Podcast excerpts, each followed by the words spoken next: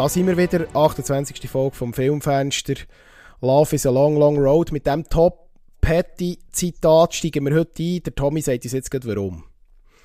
Ja, das hat ein bisschen eine andere Bewandtnis als jetzt ein Film, sondern es geht hier um das GTA 6. Das ist ja weitaus bekannt für alle Gamer hier draussen. Wir können es in unserem Trailer-Special nicht ganz lassen. Auf diesen Trailer müssen wir doch eingehen, denke ich, oder? Ja, das müssen wir tatsächlich. Ich glaube, wir sind zwar kein Game- und äh, Gamer-Universum Podcast in dem Sinn, aber äh, GTA 6 hat so einen popkulturellen Impact in den letzten Wochen, dass, dass wir auch im Filmfenster kurz müssen darüber reden auch wenn wir dort nicht zu ausufend werden Und in dem Sinn sind wir eigentlich schon voll drin im angekündigten XXL-Trailer und Vorschau-Special zusammen mit dem Tommy. Tommy, vorab, wie geht's? Bist du fit, bist du gesund? Ich bin einigermaßen fit, ein bisschen mit Fisherman's Friend mich am versorgen, dass meine Stimme gerade nicht versagt, aber soweit... Äh bin ich ready. Sehr gut. Ja, da müssen wir gar nicht lange umschweifen. Wir mussten natürlich auch müssen schauen, wir ja, die ja neben Serien und Filmen auch noch gerne mal äh, ein Pad oder eine Tastatur zum Gamen und eine Maus natürlich ähm, zum Gamen in der Hand haben. Äh, ja, GTA 6, das grösste äh, Entertainment-Produkt, GTA von den letzten, sagen wir, 20 Jahren wird nächstes Jahr zurückkehren und hat sich jetzt also zuerst mal offiziell gemeldet mit einem ersten Trailer. Äh, du bist ja auch jemand, der die GTA-Serie schon seit dem Anfang verfolgt. Was hast du das Gefühl, was wird jetzt vor allem jetzt, ja, wir müssen ja ein bisschen den Bezug herstellen zu, äh, zum Filmfenster. Was wird GTA wieder für eine popkulturelle Bedeutung für Entertainment haben äh, in den kommenden zwei, drei Jahren? Ja, ich denke eben GTA, wo ja 2025 näher wird rauskommen, es wird sicher einen Impact haben, weil eben Rockstar macht ja immer Blaupausen von solchen Open-World-Game und Szenarien und bedient sich eben ja extrem stark aus der popkulturellen Szene. Mittlerweile natürlich auch Internet-Communities, wo sie abspulen, Social-Media-Sachen, die gepostet werden. Ähm, da gibt es ja noch gerade einen berühmten Fall, wo ähm, Joker, wo, da, wo sie da verwendet haben, meinte im Trailer drin, also das ist eine lebende Figur, die einfach so wie ein Joker tätowiert ist, hat sie jetzt schon auf Millionen wollen verklagen, an Anlehnung zu seiner realen Person. Es hat auch andere Memes, gell? Ja, hat's ja gehabt. Das ist ganz verrückt. Genau, oder sie nehmen dort wirklich sehr viel Bezug eben auf solche Social Media Videos und alles. Also das ist auch eine grosse, grosse Connection, die sie haben. Natürlich auch Filmhandlungen, weil spielt ja dort auch wieder Florida, sprich Miami als City, Vice City, wo man ja schon ein bisschen kennt aus den alten ähm, Geschichten, sage ich jetzt mal, oder? Und ja, ich sage jetzt so, die ganze Bonnie und Clyde-Geschichte, die hier aufgezogen wird, oder? Da haben wir ja die Hauptprotagonistin, die Latina Lucia, also sehr verkörperte latinamerikanische Amerikanerin, die dort ähm, halt einfach wirklich mit ihrem Freund zusammen, das ist der Jason, wo, wo so Raubüberfall begeht, wie man im Trailer ein bisschen antizipieren kann, aber dann auch so das Vertrauensverhältnis auch recht ramponiert wird. Also so ein Anteasen von so einer Bonnie- und Clyde-Geschichte, was so bei Rockstar in der Handlungsstränge immer mega stark ist, auch im Singleplayer-Mode, muss man sagen, sie sind dort wirklich top-notch, also sie, sie setzen dort qualitativ immer grosse Marker, also das, Gut, so weit weg sind wir ja von unserem Kernthema gleich nicht, weil wenn man auch den neuen Trailer schaut, ähm, neben der extrem wieder gu guten Zusammenspiel zwischen Schnitt, Bilder und Musik, was Rockstar ja sowieso schon immer extrem gut beherrscht hat, wenn man sich auch mal die alten Trailer zu ihren Veröffentlichungen, Veröffentlichungen tut, äh, zu Gemüte führen, muss man auch hier sagen, es ist sehr gut gelungen. Ähm, und man, hat einfach, man merkt, das Cineastische, das begreifen sie einfach. Und das ist ja, glaube ich, eben die perfekte Verbindung zu unserem Kernthema. Ich meine, es wirkt alles so filmisch, so sehr, sehr Hollywoodesk. Und wie du ja schon richtig angetönt hast, ist ja GTA immer eine Blaupause, auch von der amerikanischen Gesellschaft. Und das, ich glaube, das nehmen wir hier wahr. Wir haben sehr viele Social, Social Media Sachen, die da schon bereits ihren Einfluss zeigen. Da wird sehr viel ähm, zeigt, wo bei uns schon Alltag ist oder wo wir vor allem aus dem Westen von Amerika ähm, auch bei uns in Europa spüren, wo schon auch sich werden, wird, wird in diesem Produkt zeigen. Also ich bin gespannt, oder? Mhm. Was einfach extrem ist, das Phänomen GTA, oder es, es ist so extrem vielfältig thematisch, dass es einfach auch extrem viele Leute anspricht. Also es ist ein Most-Selling mhm. Game, ganz klar. Und wenn man jetzt sieht, dass der Trailer, ich will jetzt vorher noch auf YouTube schnell nachschauen, aktuell sind wir bei 155 Millionen Klicks. Also das ist, das ist doch ein Impact und mir hat dort einfach, ja, die Community ist halt riesig, was sie, was sie können erreichen können. Genau. Genau. Ja, GTA 6 also erst in mehr als einem Jahr der wirklich als Produkt erhältlich und dann würden wir doch wieder zu unseren wichtigen Kernthemen zurückspringen und steigen voll ein ins XXL Vorschau, Trailer und Gossip News äh, Special. Äh, Tommy, wir legen los ein bisschen mit Gossip und News, he, haben wir uns mhm. überlegt. Was, genau. was gibt es gerade aktuell zu berichten? Was brennt uns unter den Nägeln? Also ich glaube, was vor allem ein riesen Impact ist, gesehen, ist natürlich die ganze Affische um Jonathan Majors, oder? Die ganze, die ganze Geschichte um ihn herum, die sich jetzt da ein bisschen aufstilisiert hat. Und jetzt der Jonathan Major eben ist freien worden von Disney und so, das ist halt schon ein Impact, sage ich, weil er so ein aufstrebender Schauspieler ist, zu Recht, finde ich, vielfach.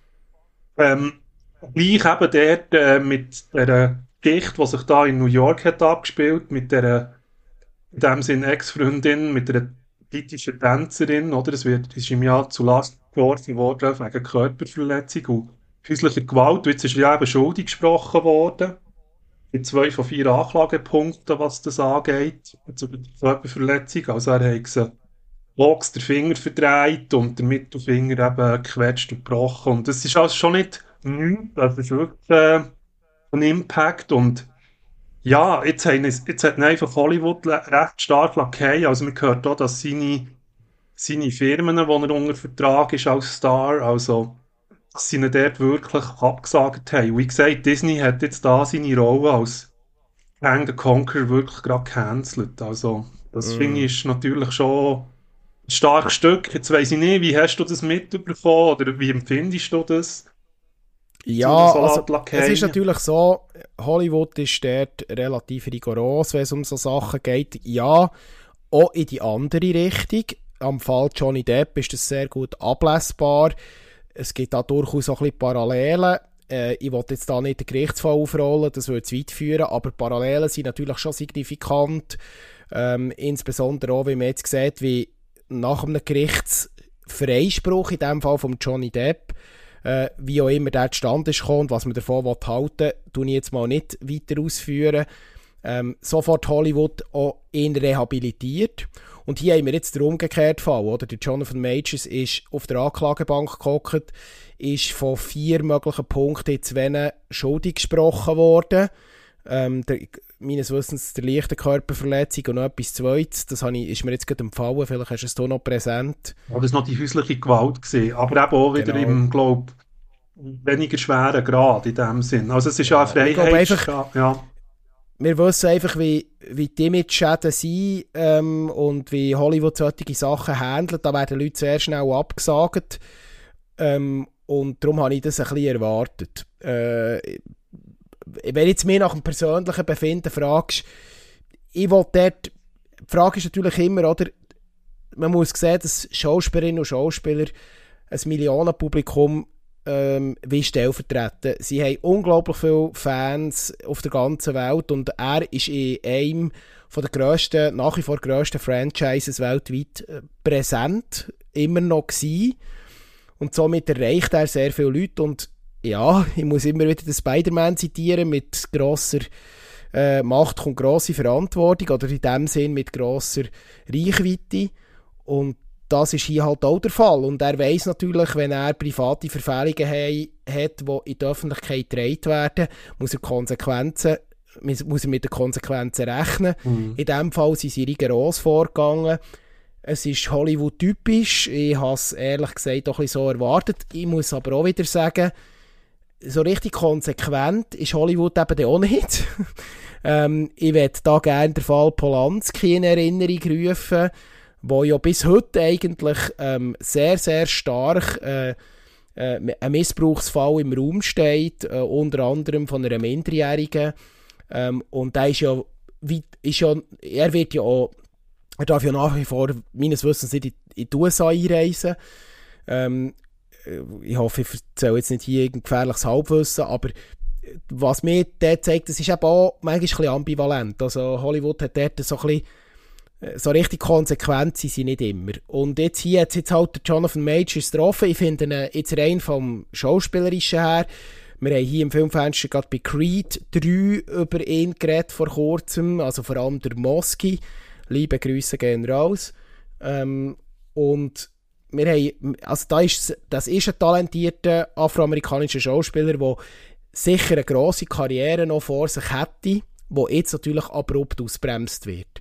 Ob er sich jemals kann rehabilitieren kann, nachdem, wenn du in einem der grössten Franchises verbrannt wirst und abgesagt wirst, ich weiß nicht, welcher Produzent, welcher Regisseur äh, noch mit dir zusammenarbeiten, ziehen, Amber Heard, äh, das wird schwierig. Also pff, mhm. ist meine Einschätzung jetzt, vielleicht sagen wir in ein paar Jahren etwas ganz anderes, ich weiß es nicht. Ja, das ist eben schon so, wie du sagst. Also seine Talentfirmen, die er ja gehostet haben und eben auch vermittelt haben, er hat ja noch weitere Rollen gehabt in, in anderen Filmen, oder durchaus, äh, wo der eben aufstrebend waren. Also es ist da eine Rolle, glaube ich, Rodman, die sie noch haben wollen verfilmen und so Sachen.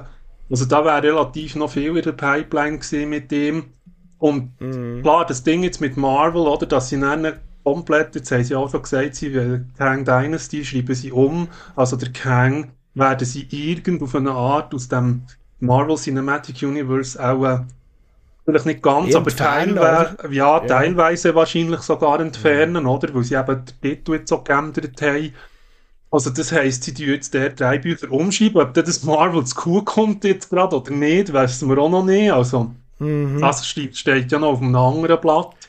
Das ähm, steht wie sehr auf einem anderen Blatt, ja. Ob sich das Marvel äh, Multiverse kann, kann regenerieren, sage ich jetzt mal, oder? Aber äh, nein, darum auch. Also es ist, es ist schon, wie du sagst, das Feigenblatt, was sich jetzt hier Disney natürlich auch ein bisschen gibt. Hankerum auch zurecht, wie du sagst, mit der Verantwortung. Und, und Hankerum muss sich Hollywood natürlich vielleicht schon immer wieder auch sagen, welche Standards für Körper sind. Und die sind halt nicht überall genau gleich. Also Eben, mm. bei diesen Leuten ist man vielleicht ein bisschen flammter und bei anderen Leuten sagt man, nein, das, das, das machen wir gerade nicht. Und klar, die Frage ist auch vom Agreement, das er dort ist eingegangen jetzt bezüglich dem.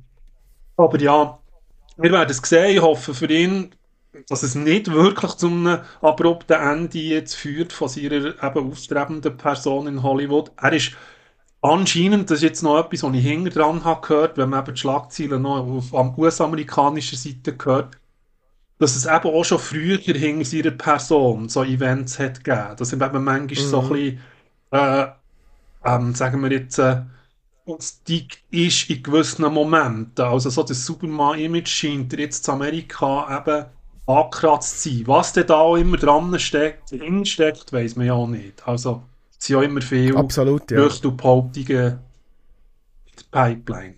Aber ja, ich denke, wir müssen das hier mal setzen und Gehen wir doch genau. noch über und bleiben noch ein bisschen Comic-Welt, oder? Das können wir. Was haben wir noch aufzufahren? Ich denke, die ganze Geschichte über das DCU, wie das dort weitergeht, das ist ja auch noch so etwas. Wir, was immer so auseinandergenommen haben und in den letzten Jahren mit wenigen Ausnahmen immer so dermassen Boden abgestampft haben und dort so ein bisschen ein Neustart ansteht. Was halten wir von diesem Neustart, Tommy? Das ist eben die grosse Frage. Was halten wir von, weil jetzt der Aquaman and the Lost Kingdom aktuell gerade im Kino läuft und das eigentlich von der alten DCU der Abschluss ist von dem Cinematic Universe. Also wir wollen dort jetzt nach dem Aquaman 2 einen Schnitt machen und wollen das eigentlich... Wenn ich schnell darf einschieben, sorry. Der äh, ja. Moski war im Kino und wird vielleicht in der kommenden Folge noch kurz etwas dazu sagen. Sorry wegen dem Unterbruch. Genau, absolut gut.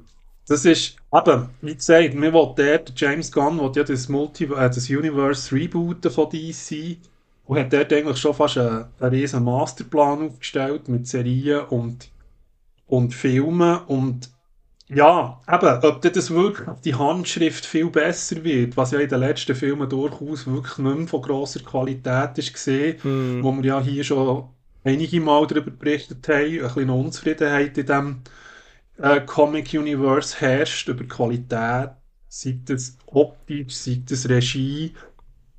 Ja, und jetzt probiert James Gunn das wieder zu beleben, aber ja, er, er hat dort seinen Plan, eben, er will der Superman Legacy machen, der im Juli 2025 soll der, eigentlich als Film mal gelauncht werden.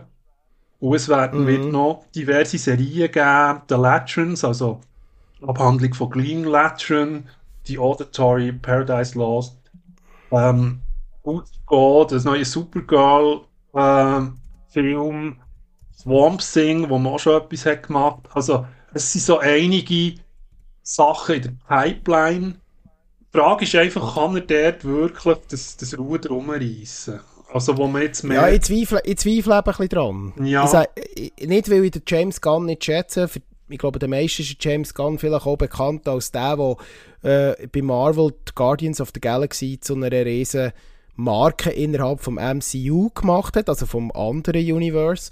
Und er hat jetzt sozusagen Zeiten gewechselt. Da hat es äh, Überwerfungen gegeben, hat sich dann zurückgezogen, hat ja die Trilogie abgeschlossen auf der Seite von der, äh, von der, von der Guardians und ist jetzt eigentlich äh, auf die dunkle Seite über, in Anführungs- und Schlusszeichen.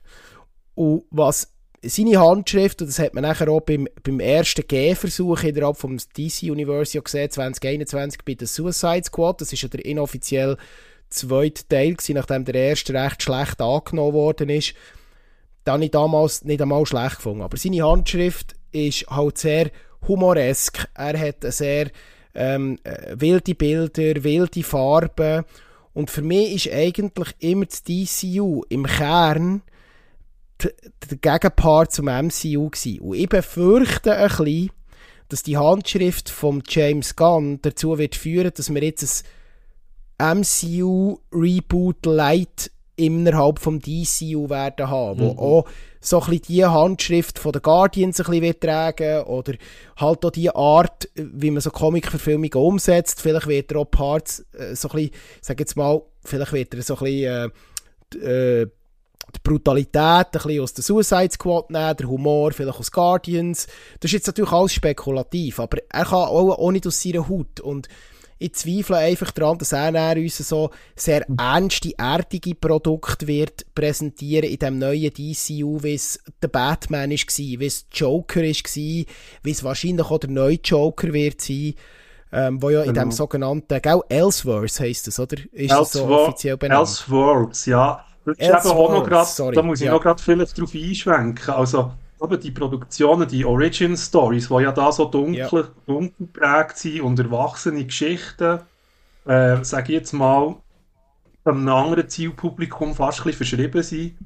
Ähm, dort hat er sich jetzt eben anscheinend, und das ist in der Internet-Community jetzt gerade recht heiß diskutiert worden, ein bisschen eingemischt. Also jetzt gerade beim zweiten Joker-Film anscheinend von Adieu, mhm. der im 24 wird kommen, wieder mit dem Phoenix, hat er anscheinend so ein bisschen äh, Ratschläge teilt, oder? Also, das ist vielleicht jetzt ein bisschen schwierig, weil, wie du es gerade vorher erwähnt hast, oder? Er ist an anderen Ort daheim, fast ein bisschen, in der Filmmacherei. Also, poppig, bunt, frech, humoristisch, aber halt nicht so auf das psychothrillerige, charakteristisch anders gestellte Elseworlds, wo halt eine andere Tonalität hat, oder? Und ähm, mhm. Warner Brothers hat ja das eigentlich exklusiv entkoppelt, was ich ja sehr gut finde. Also das Elseworlds wird nichts mit dem anderen DC Universe, wo der Gun wird bewirtschaften, gerade direkt mit nichts zu tun haben. Also sie nehmen die Story Parts, trennen sie voneinander. Und das finde ich eigentlich auch gut. Da hat man wie eine sekundäre Ebene, die ich mir eigentlich eben auch bei Marvel manchmal gewünscht hätte, ja. Sogar. Das ist so, grundsätzlich ist der Ansatz gut. Die Frage ist einfach, ob das alles nicht viel zu spät kommt. Oder? Du machst jetzt ein Reboot vom Reboot vom Reboot.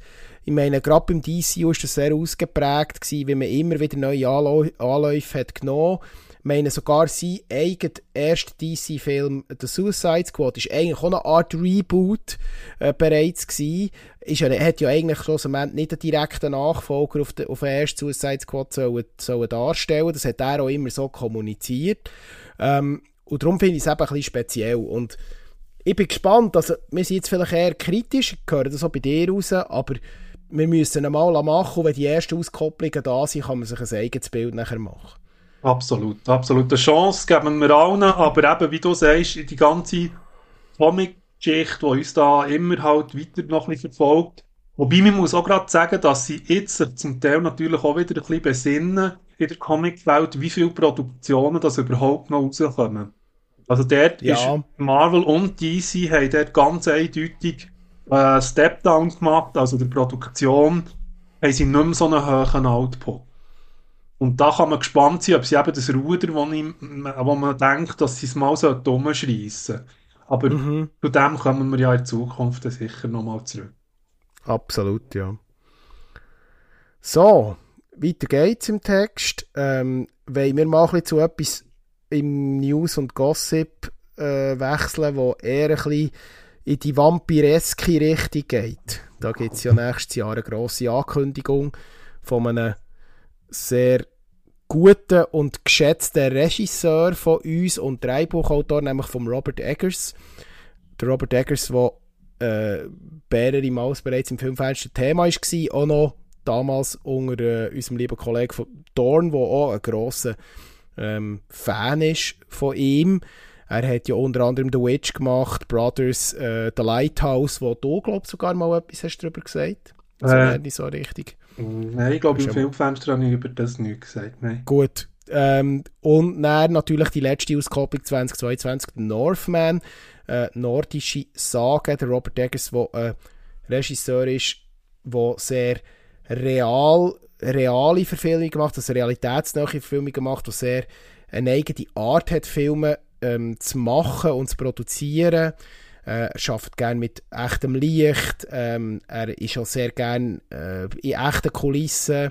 Er ist jemand, der sehr viel mit, mit, äh, mit, mit nicht mit CGI arbeitet, sondern mit, mit gebauten Kulissen.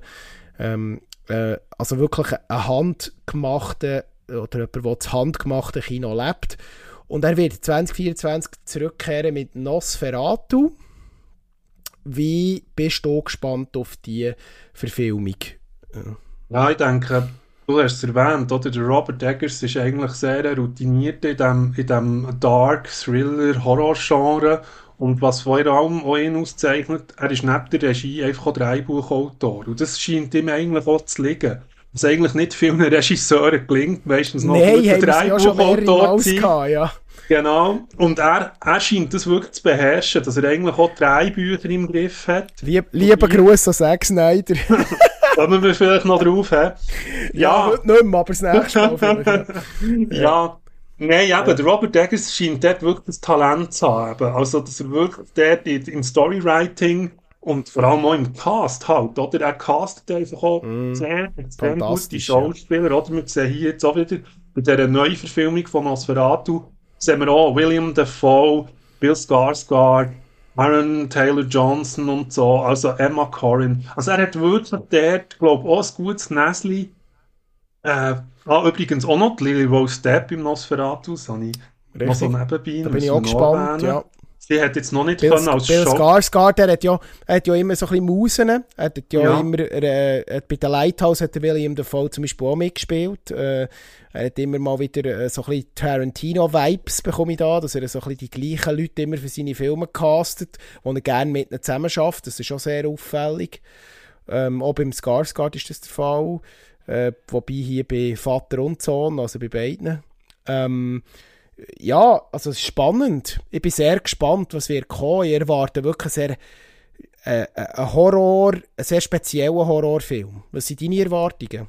Ja, ich denke so. Eben, wie gesagt, er glänzt, wie du hast gesagt, oder, durch die Handmachart, die er hat, mit praktischen Effekten, die einfach ihn noch auszeichnet, und auch die Kameraführung, die in seinen Filmen eigentlich wirklich immer gut funktioniert, oder? Einfach die Tragweite nennen, schlussendlich, wie dramatisch dass das Ganze dann eben onscreen sich wird niederschlagen. Da bin ich ehrlich gesagt gespannt, eben, weil die Vampir-Geschichte, wir hatten ja schon viel so die Vampir-Geschichten gehabt, aber dort wie dem Ganzen so eine New Age-Note kann geben, oder? In dem, in dem Film Noir-Genre, wo es fast ein bisschen auch reingeht, den er hat. Ja, äh, Vampirfilme sind halt seit Jahrzehnten etwas, was immer wieder mal aufploppt, ist, eine grosse Kinohistorie hat und eine grosse, eine grosse äh, kinogeschichtliche Relevanz. Und ich bin gespannt, ob er dem noch ein eine neue Note kann verleihen kann, wie du das jetzt sagst. Also irgendetwas Neues, was wir noch nicht kennen. Auch im Horror vielleicht wieder mal einen neuen Push geben.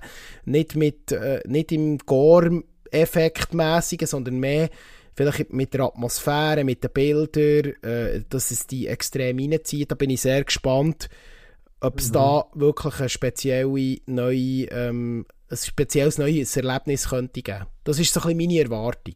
Genau, genau. Und starke Charakterzeichnung oder, von den, von den Protagonisten. Oder? Das, das ist manchmal schon das, was man gerade in Hollywood auch manchmal vermisst, eben, dass so ein bisschen ausstaffierte Charaktere, weil es sind viel talentierte Schauspieler eigentlich um, dass eben er so gut geblieben ist, in dem Sinn. Also, dass der mhm. eigentlich das Drehbuch und der Regisseur die Fähigkeit, die die Schauspieler haben, dann auch on-screen bringen kann. Und da kann man jetzt eben bei ihm sagen, beim Eggers, dass er das meistens kann. Dass er eben die Schauspieler dazu kann bringen eigentlich so können zu acten, wie sie fähig sind. Das, das zeichnet ihn sicher auch aus, ja.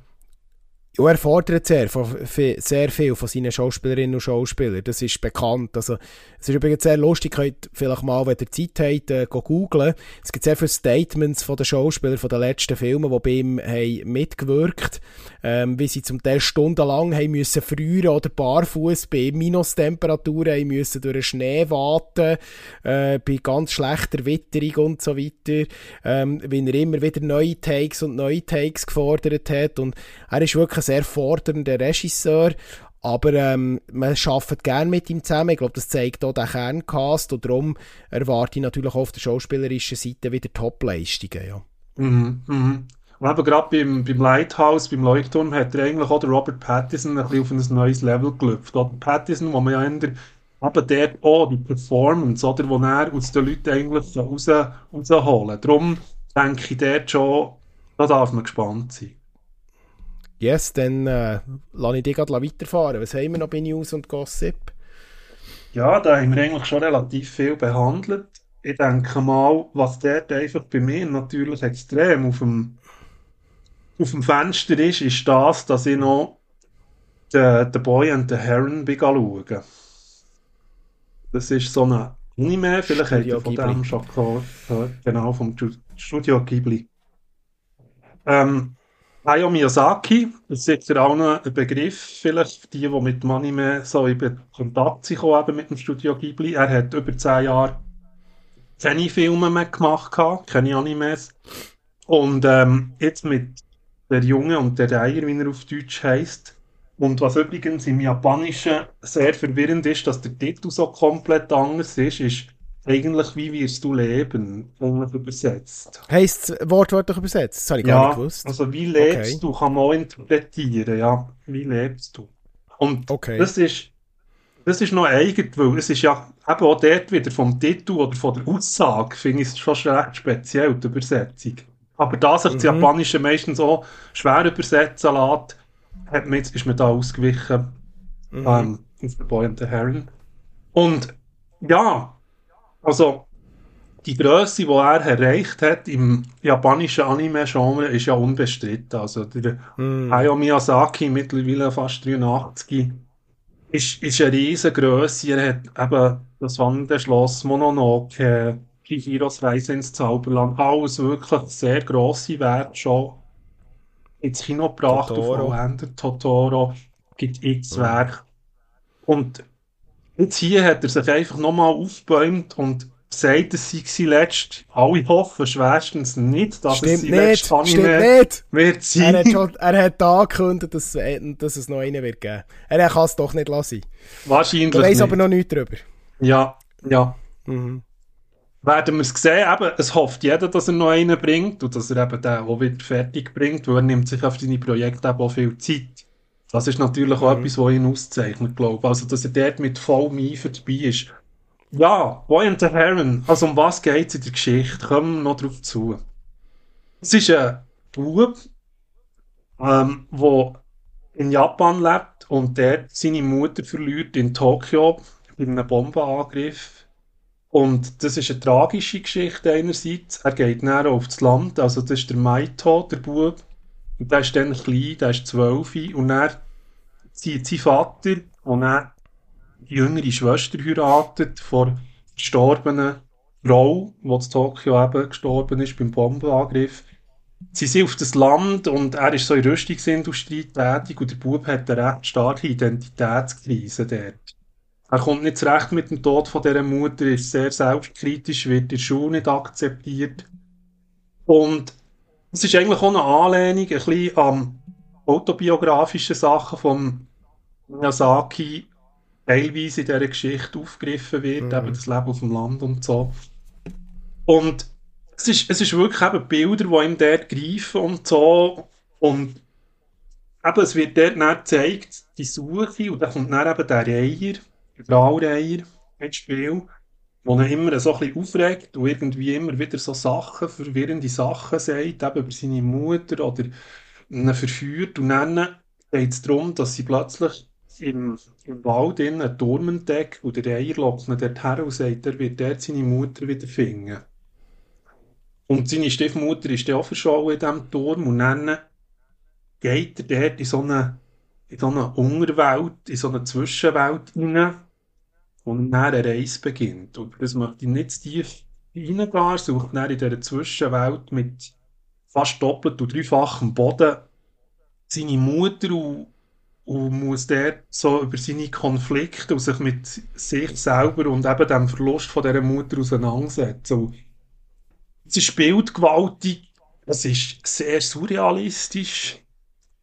Ähm, ja, es ist, auch, es ist auch ein bisschen weit sehr gewöhnungsbedürftig in gewissen Szenen, selbst wenn man Miyazaki-Filme hat gesehen, glaube Und ähm, jetzt im, ja, für mich im Nachhinein ist es ein Film verarbeiten und setzen. Ähm, dass man wirklich, denke ich, so fast wie Kunst ja, wo man erst näher sein Resümee nach, nach einer gewissen längeren Zeit kann ziehen kann. Ich weiß nicht, du hast, du hast ja den Trailer auch gesehen. Ja. Ich glaube, der hat dir wahrscheinlich auch sehr Ich wollte noch schauen jetzt über die Festtage. Ich wollte noch, ich wollte noch schauen über die Festtage. Das habe ich mir fest vorgenommen. Ich bin riesen Studio Ghibli-Fan, habe alle Filme äh, äh grössten Teil auf Blu-ray. Ähm, da die Super Sammelbox habe ich leider nicht, aber ähm, die meisten einzelnen mal gekauft.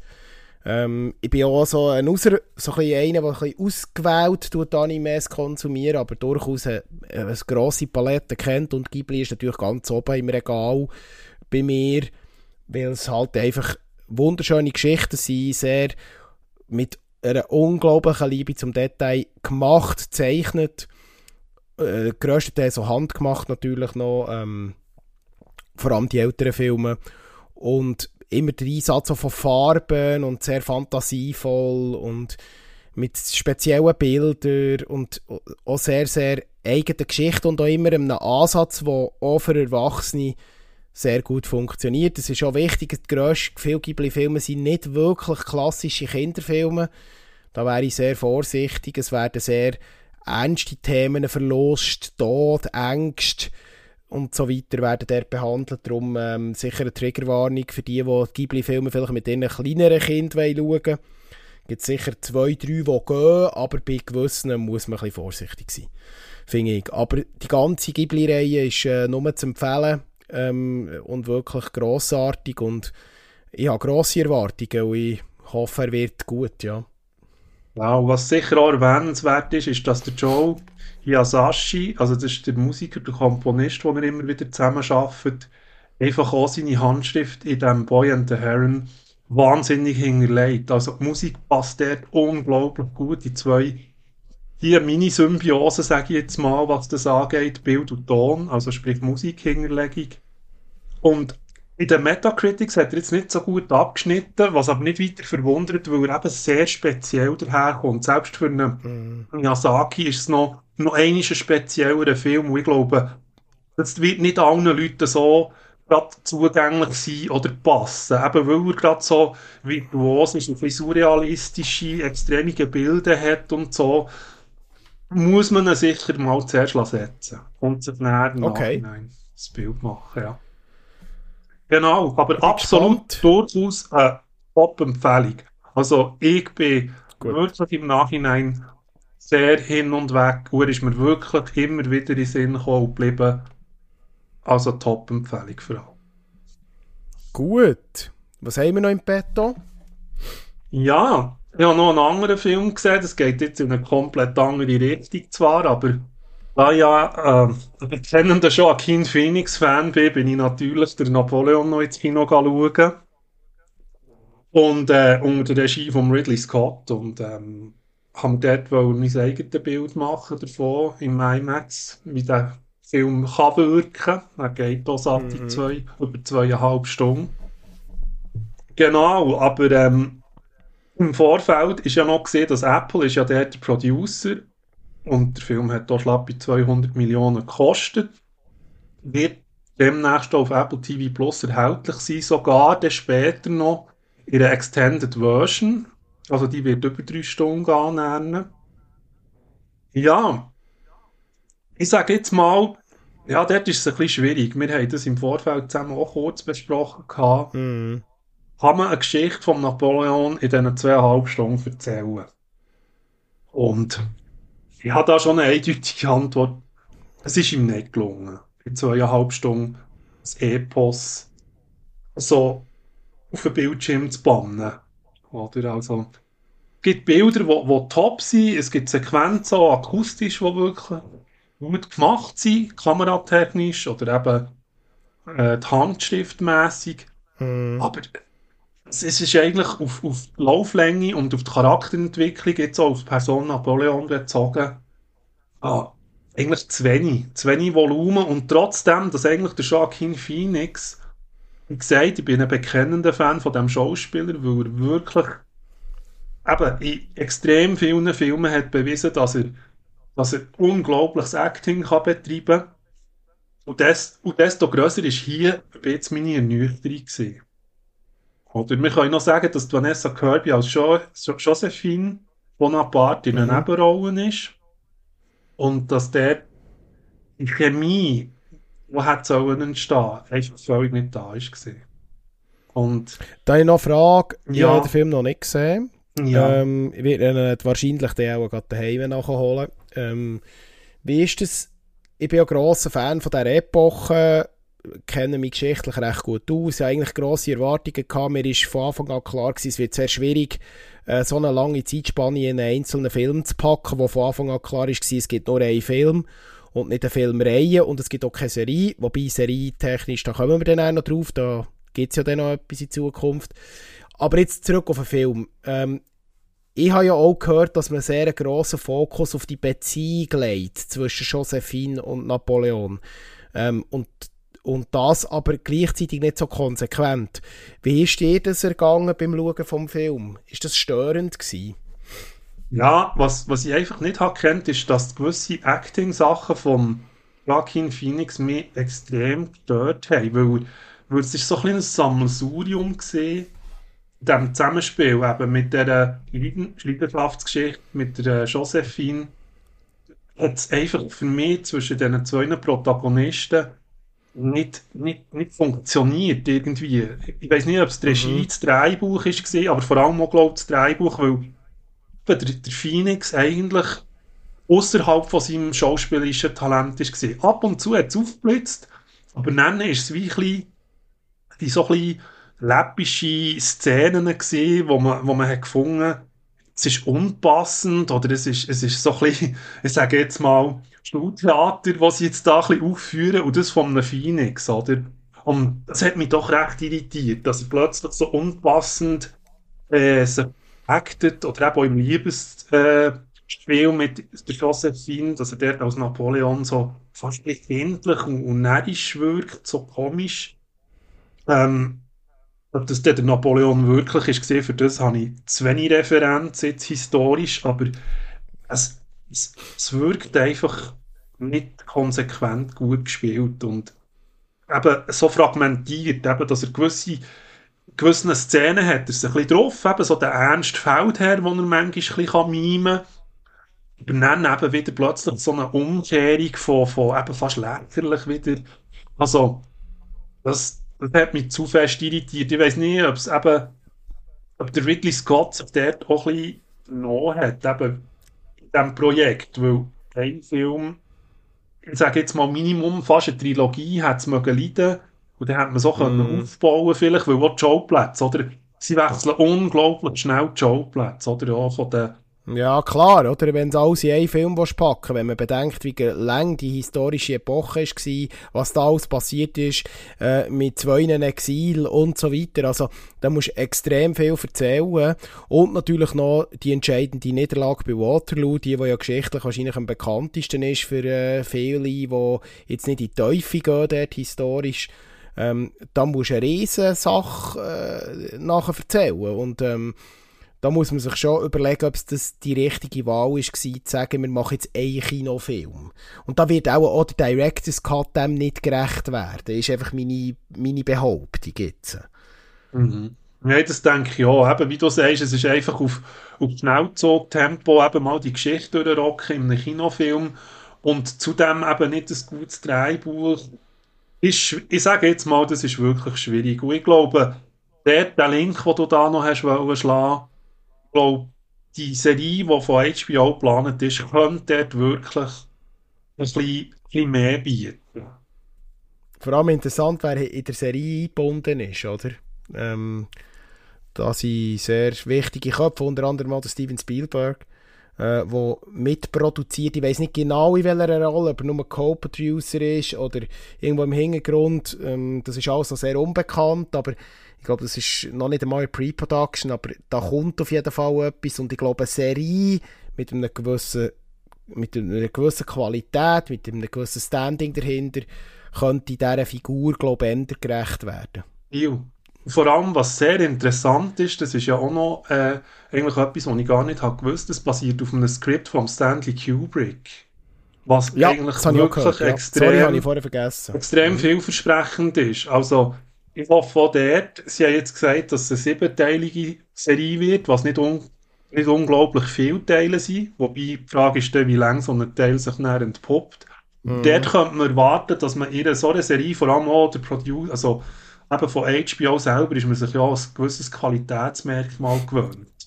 Also, dass sie eben auch sehr viel Wert legen auf Storytelling, dass sie auch sehr ausgearbeitete äh, Kulissen haben, praktische Effekte auch viel noch Wert drauf legen. Also, oder eben, ich denke, es ist, es ist eine Chance, um die, um die Scharte, sage ich jetzt mal, die ich da ein bisschen habe in diesem Napoleon-Film mit dieser Serie, ein bisschen auszumerzen. Also ich bin definitiv gespannt auf die Serie von HBO, ja.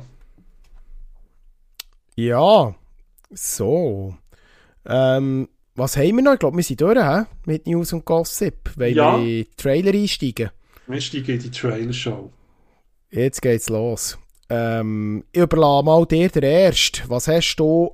Wir ja, also wir müssen vielleicht vorab sagen, wir haben irgendwie man hat so das Gefühl gehabt, ja, es war da Netflix Geek Week und da kommt ein paar Sachen und dann plötzlich ist es explodiert. Wir haben wirklich äh, diverse Ankündigungen, Kinofilme, Serien. Wir machen es ein bisschen gestaffelt. Wir werden zuerst ein bisschen die Kino-Ankündigungen besprechen, kurz, und dann noch die Serien hinten nachher. Ähm, ich überlasse dir mal das Feld für den Ersten. Was hast du dir gerade so reingezogen? Welcher, welcher hat bei dir Eindruck hinterlassen? Eindruck vielleicht auch leider nicht im besten Sinn, aber ähm, oh, Trailer, jetzt, jetzt kommt jetzt steigen wir gerade negativ ein. Ja, da, da legen wir jetzt halt leider los und Titel ist zwar Furiosa, aber so Furiosa ist der Trailer für mich leider nicht gewesen. Also Furiosa, die Mad Max-Geschichte, oder George Miller hier in einem Prequel will, ähm, wiedergeben, bezüglich, ähm, wo er vorgelegt hat mit Mad Max Fury Road mhm. vorher, wo eigentlich ein sehr gelungener Film ist, sogar mit extrem vielen Oscar-Nominationen äh, hat können aufwarten. Tom Hardy, Charlize Theron in, der, in den Hauptrollen ähm, wo ja wirklich gefeiert ist worden, wo ich persönlich, nachdem natürlich man die Trilogie aus den 80er Jahren noch im Kopf hatte, als 80s Kids, ähm, ja, ist man, ist man überrascht gewesen, wie gut eigentlich eben der Miller, der Mad Max, wieder neu auf den Screen hat gebracht ins Kino. Also mir ja. hat der, ich weiß nicht, dir ist es auch ähnlich gegangen. Absolut, ich bin äh, zweimal ins Kino schauen. Es war äh, ein Fest, gewesen. man kann es fast nicht anders sagen. Ähm, eine Blaupause für einen guten Road-Movie, Action-Trip. äh, Endzeitfilm äh, und hat wirklich die hat, es, hat sozusagen das, was die alte Saga verkörpert hat, in die Neuzeit gedreht und wirklich das wieder können auferleben. Ich habe eigentlich nicht gedacht, dass die IP noch wird funktionieren und sie hat wieder funktioniert. Und es ist ja seit längerem eigentlich ein Nachfolgefilm, Prequel, Sequel, man hat verschiedene Optionen gehabt, dann hat sich irgendwann herausgestellt, es wird ein Prequel sein. Alles gut und recht. Ich, habe ich gar nicht so schlimm gefunden, mal grundsätzlich. Und jetzt ist der erste Trailer da und ja, mhm. ich weiß nicht. Wo, ich weiß gar nicht, wo anfangen. ja, es ist, es ist eigentlich es ist schwierig Aber zu verstehen. Nee, es ist, es ist, es ist, ist wirklich, ist wirklich also, man muss vielleicht hier erwähnen, Daniel Taylor-Joy ist eine Furiosa, die sie hier verkörpert, wo ja vorher Sozusagen die junge Furiosa, Die, ja. junge Furiosa, eben weil es ein Prequel ist, anstatt Charlize Theron, wo man ja eigentlich das ist, glaube ich, sogar eine Überlegung gewesen, ob man es eben digital will verjüngen Die Frage haben sie sich echt gestellt.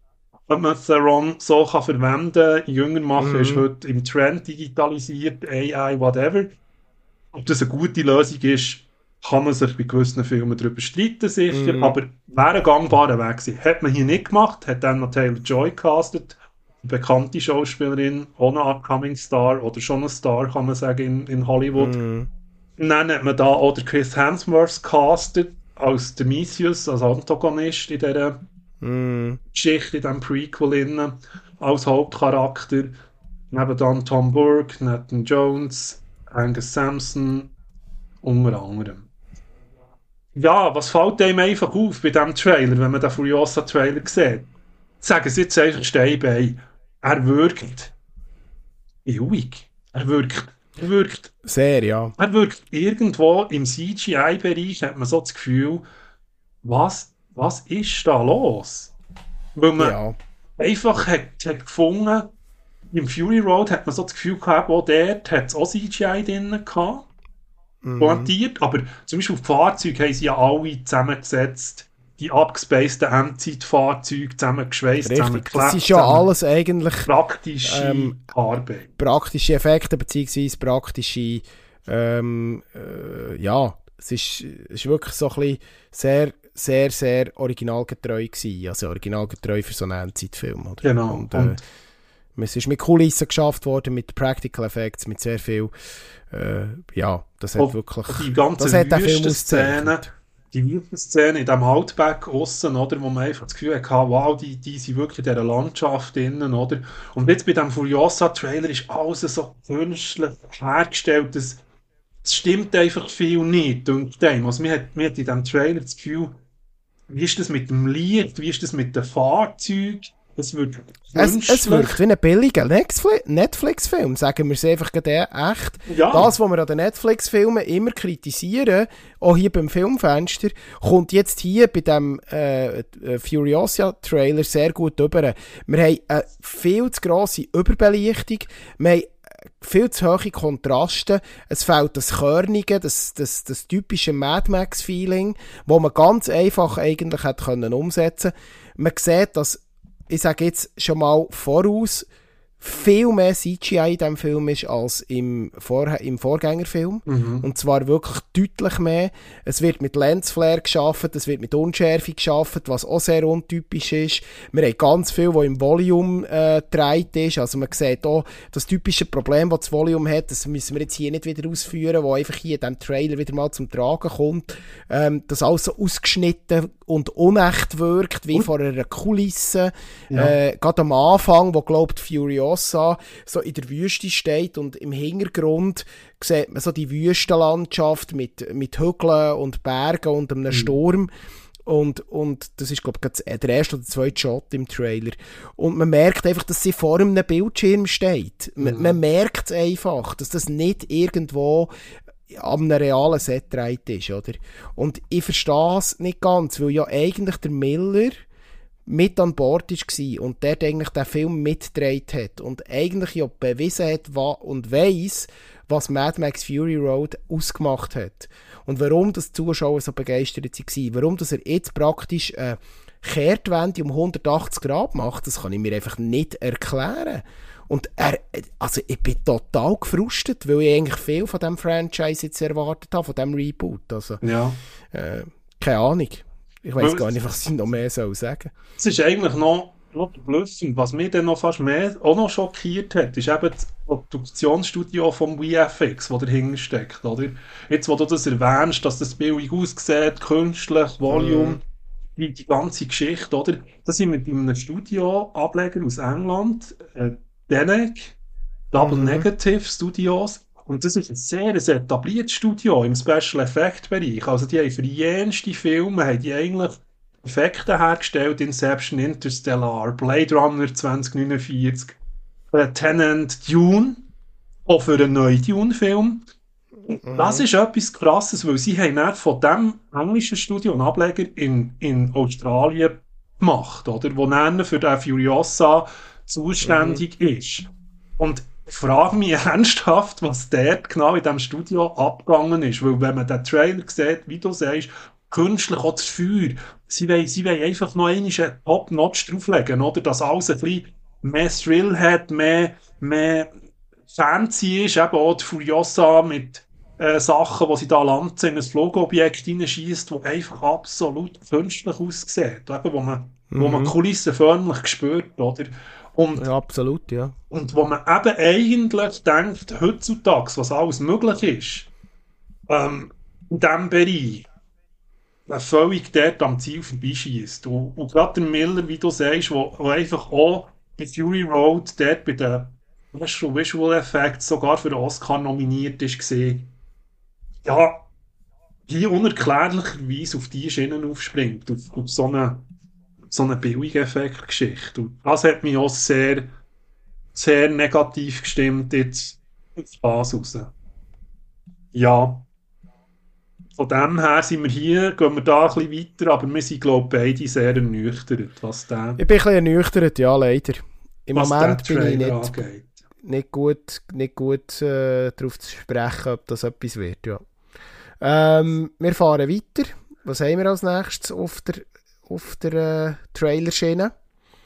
Ja, gehen wir mal Schla zu etwas vielleicht, denke ich mal, vielleicht auch positiverem, was ich zumindest sehr positiv habe wahrgenommen, ist der Trailer von Civil War. Civil War das, ist... Ich als Alex, als Alex Garland-Fan kann ja da nur sagen, dass ich mich freue, ja. Genau, genau. Oder ich glaube, das Studio A24 geht hier für mich auch ein bisschen in eine neue Richtung. Ich, Absolut, ja. Sie sind glaube ich, auch viel überrascht. Sie sind sehr viel überrascht, ja. Genau, genau. Oder A24, wo man jetzt mehr von anderen Produktionen, kleineren Produktionen kennt. Äh, unter anderem The Whale oder ähm, anderen kleinen, kleinen Geschichten. Geht hier so ein bisschen ins IMAX-Kino mit dem, mit dem Civil War-Film, oder? Einfach, äh, also ich glaube, die Leute sind sich noch gar nicht bewusst, was für eine Sprengkraft der Film könnte haben in Bezug auf Amerika. Mal, ich denke es schon, weil ich also, habe... er wird schon recht heiß diskutiert, ja, oder? Mal, ähm, ja. Das, das, also Vielleicht noch schnell... Ja. Wenn ich noch schnell etwas wegen Alex Garland kann sagen, der Alex Garland ist ja auch beim Filmfenster von mir schon das Thema gewesen. Wir haben hier äh, seinen Horrorfilm Man besprochen aus dem 22 und den ich dann schon sehr geschätzt habe. Ich finde Alex Garland äh, ein grossartiger Dreibuchautor und Regisseur äh, unter anderem einen grossartigen Sci-Fi-Film gemacht, Ex Machina, ähm, auch äh, eine weitere Sci-Fi- und Horror-Ablegung mit äh, Annihilation, das ist eine Netflix-Produktion beziehungsweise Kooperation. Ähm, und äh, Devs hat er noch gemacht im 2020, äh, hat mitgeschrieben an 28 Days Later. Also er hat eine grosse Historie und hat immer so ein bisschen, äh, er, also gerade in den letzten Jahren immer so ein bisschen auch gesellschaftliche Themen in seine Filme aufgenommen. Bei Man ist das zum Beispiel toxische Maskulinität. Ähm, und äh, jetzt bei äh, Ex Machina waren es so Gesellschaftsfragen gewesen, damals 2014, KI, künstliche Intelligenz, ähm, äh, ethische Fragen und so weiter. Und jetzt mit Civil War wird es sehr, sehr politisch und vor allem, man merkt auch, ich glaube, er hat noch 2-3 Dollar mehr für die Produktion bekommen, als er das in der Vergangenheit hat bekommen, habe ich fast das Gefühl. Also der Film wirkt auch, wie du richtig angetönt hast, für A24 Productions äh, unglaublich gross aufgezogen. Das Mit, so. äh, Ja. ja, also Bilder, ähm, die ganzen Effekte, äh, die Montagen, die wir da sehen, äh, Militäreinsätze und so weiter. Aber vielleicht müssen wir ein bisschen Kontext geben, auf, Ja. um was geht es eigentlich bei Civil War. Das ist eigentlich noch krass, oder? Weil du hast gesagt, von wegen, ob der Film wirklich so schockierend wahrgenommen wird. Und ich sage jetzt für uns Europäer wahrscheinlich nicht so heftig wie für die Amerikaner. Weil wir wissen ja, in Amerika ist gerade politisch schon relativ viel Sprengstoff, Zerwürfnis innerhalb auch von der Bevölkerung, die da immer wieder stattfinden.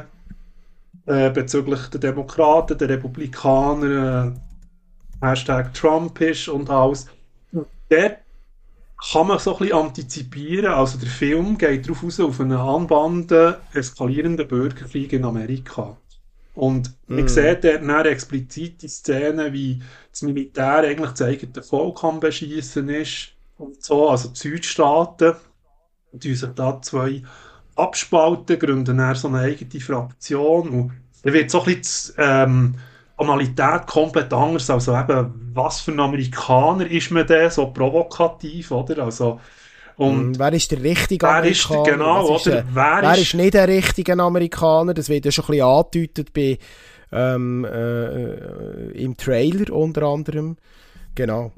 Ja, und ich glaube eben gerade für Amerikaner, ich habe da ein paar äh, YouTube-Reviews gesehen, wo, wo die Leute darüber reden und so. Und das ist schon auch, wie du sagst, ist schon so ein bisschen drin, oder? Weil es eben genau der Spiegel vor Augen haltet, was könnte passieren, wenn das würde eskalieren innerhalb von der amerikanischen Bevölkerung. Und das hat es eigentlich auch noch nicht viel gegeben.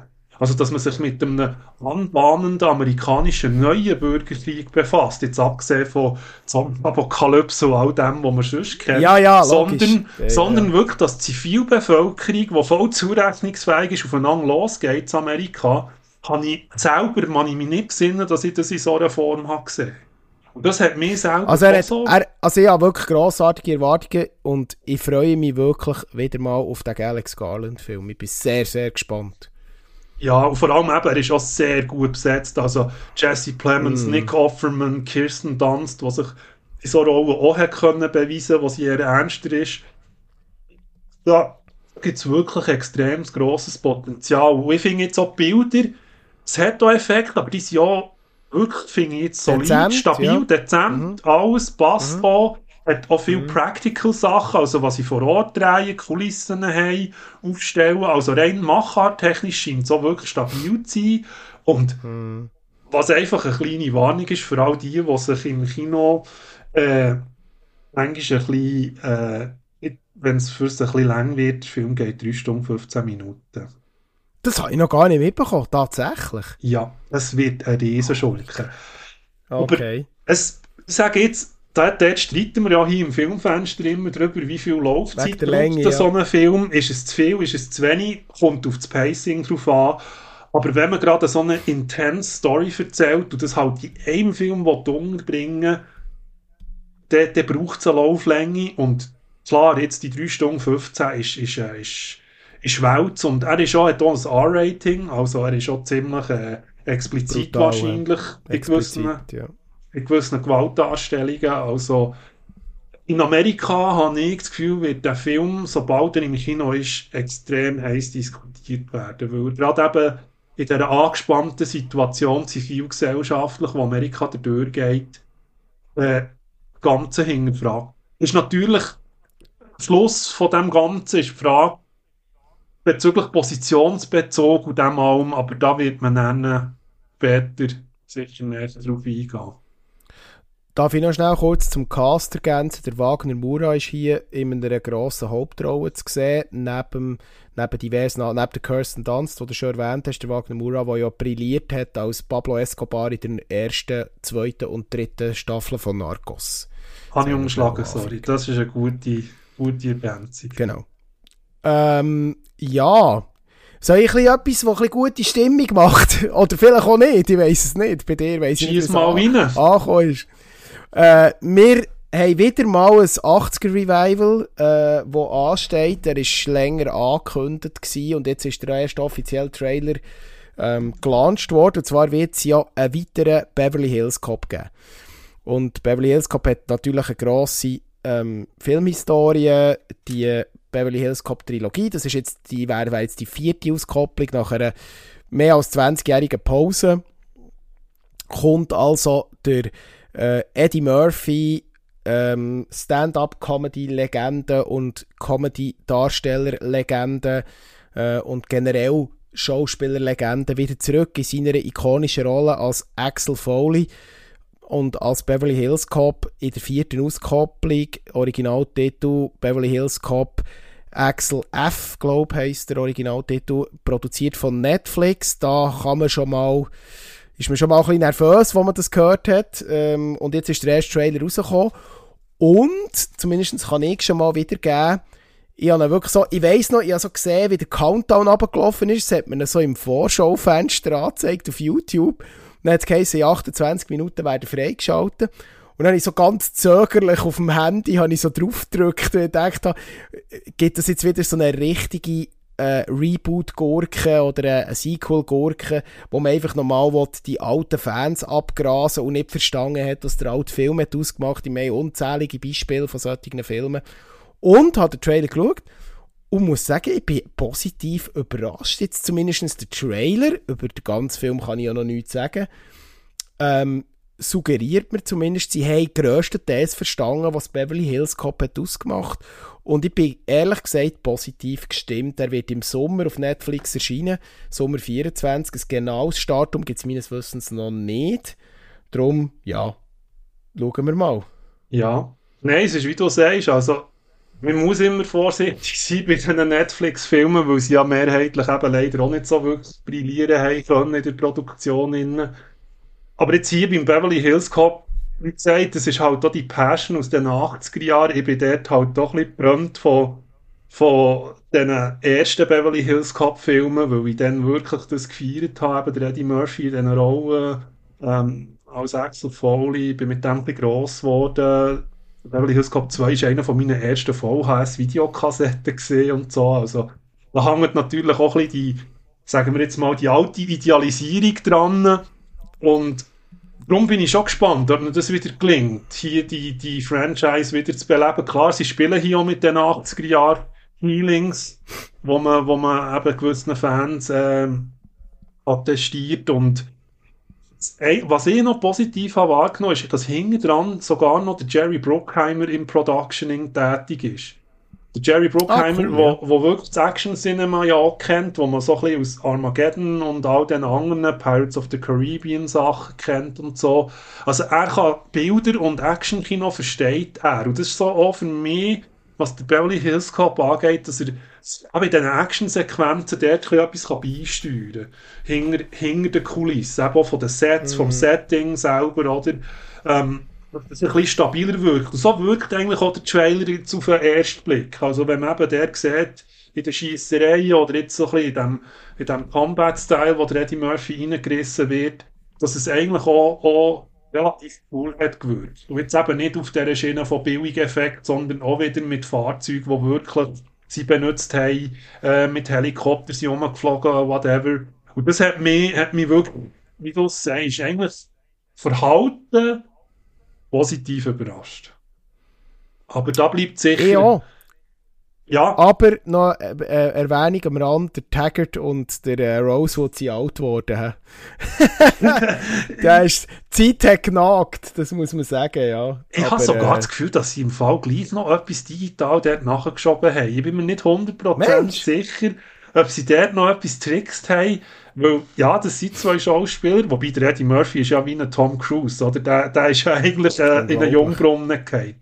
Also wenn man, Unglaublich, ja. Wenn man, wenn man ihn sieht, er, er ist schon, ich sage mal, in Shape. Also, es ist, es Absolut, ist wirklich, ja. Und der hat Jahrgang 1961, also von dem her, also der hat sich da, hat sich da extrem gut gehalten. Also, denke ich mal. Ich finde auch. Also, wir sind gespannt. Im Sommer wissen wir mehr, nächstes Jahr. Genau. Ob der Axel Foley wieder kann brillieren oder nicht, oder ob es eine Gurke wird. Wir werden sicher noch darüber reden ähm, dann schiebt doch hier mal gerade den nächsten Hänger nach. Wir also sind noch im Thema Kino. Wir sind im Thema Kino und schieben einfach etwas Grosses sicher. Dune 2. Ja, verschoben, ja. Eigentlich hätten wir ihn ja schon können schauen Ja. Aber er kommt ja im, Darum schiebe im Februar, jetzt, oder? darum schiebe ich jetzt her. Ist sogar speziell, dass er in der Schweiz noch vor der Premiere, die im Anfangsmärz ist, wobei es drückt sich, glaube ich, um zwei, drei Tage, dass er bei uns im Ende Februar, ich glaube, das ist der 29., wenn mich hier nicht gerade täusche, ähm, in unsere Kinos kommt, oder? Und da hat es jetzt äh, den Final Trailer gegeben, zu Dune Part 2. Regie ist der Danny Villeneuve. In der Hauptrolle haben wir Florence Pugh, Timothy Chalamet, äh, Austin Butler, Josh Brolin, Javier Bardem, Zendaya. Es ist das Who is Who eigentlich schon ein bisschen. Dave Bautista, Christopher Walken, Stellan Skarsgård.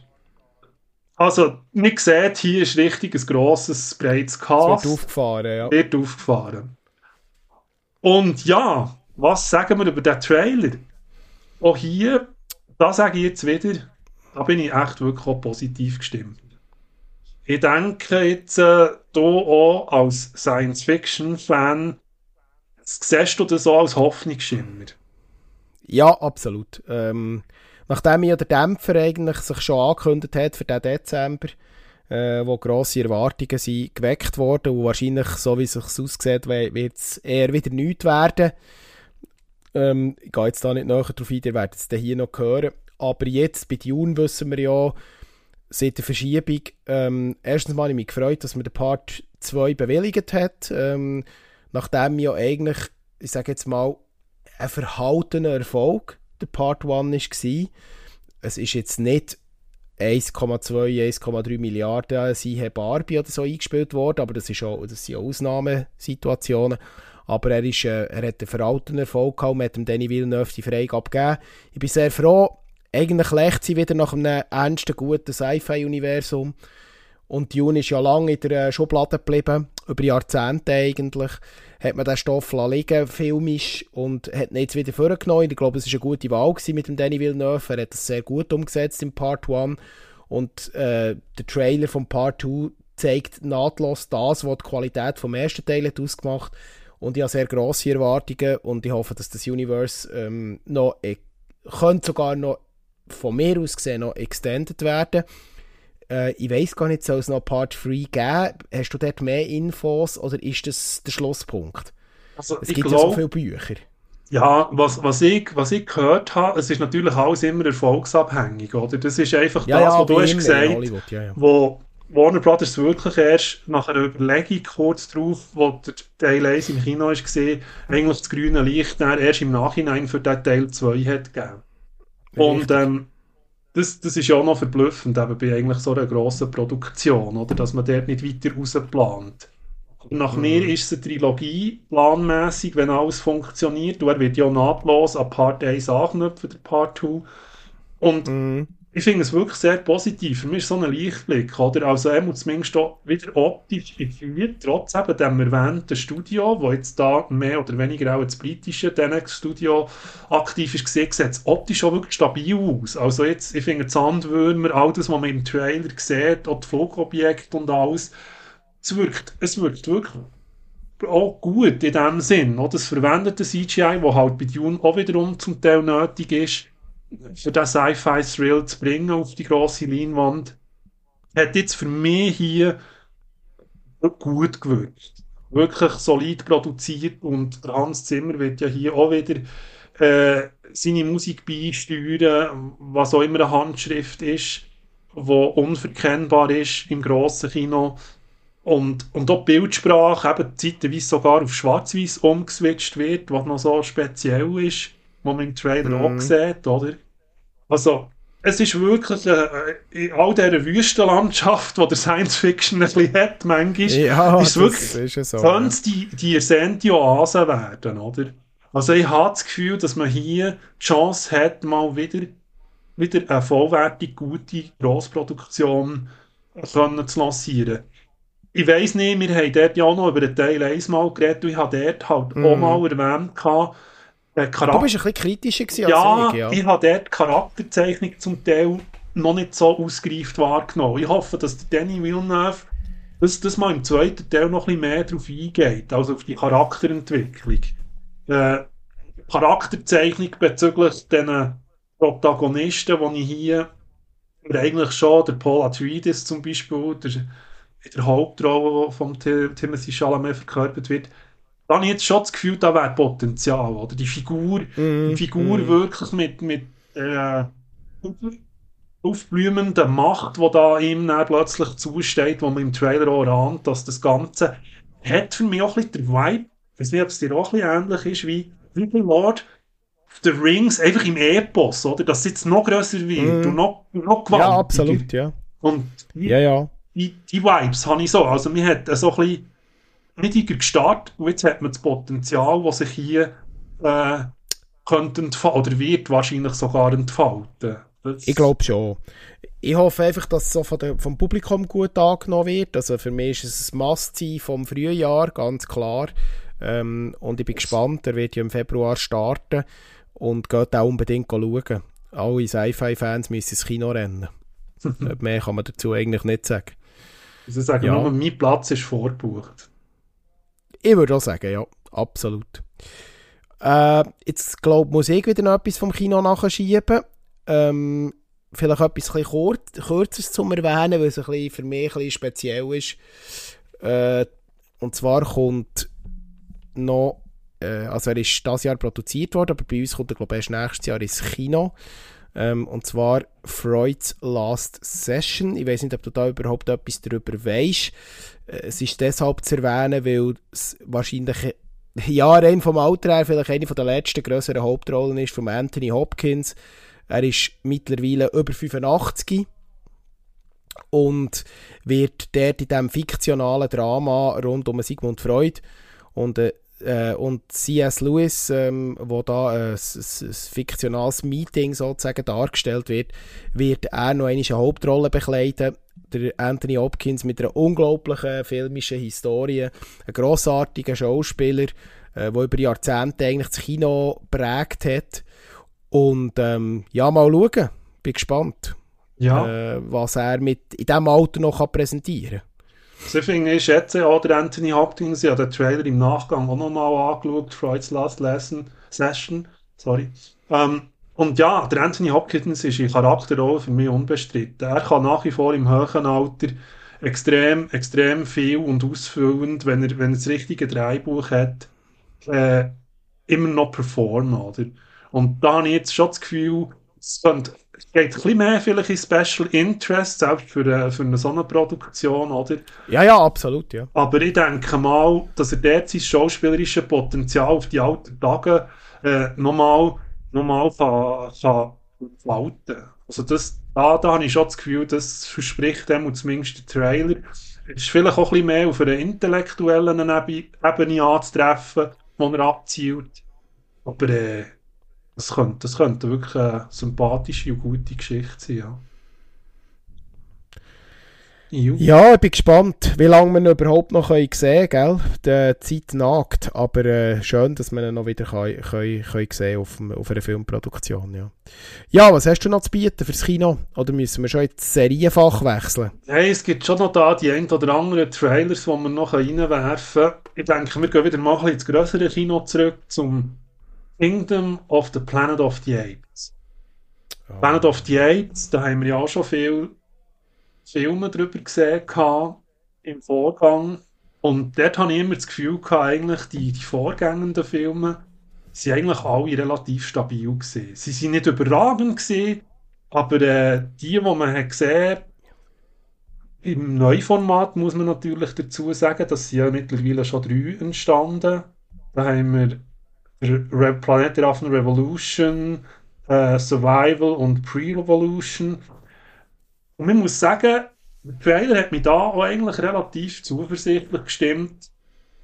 Äh, es einfach, klar, vom Plot her weiß man jetzt nicht, ob man noch viel kann erwarten kann, aber von Machart und von Handschrift habe ich jetzt das Gefühl gehabt, auch wieder eher auf der stabileren Seite.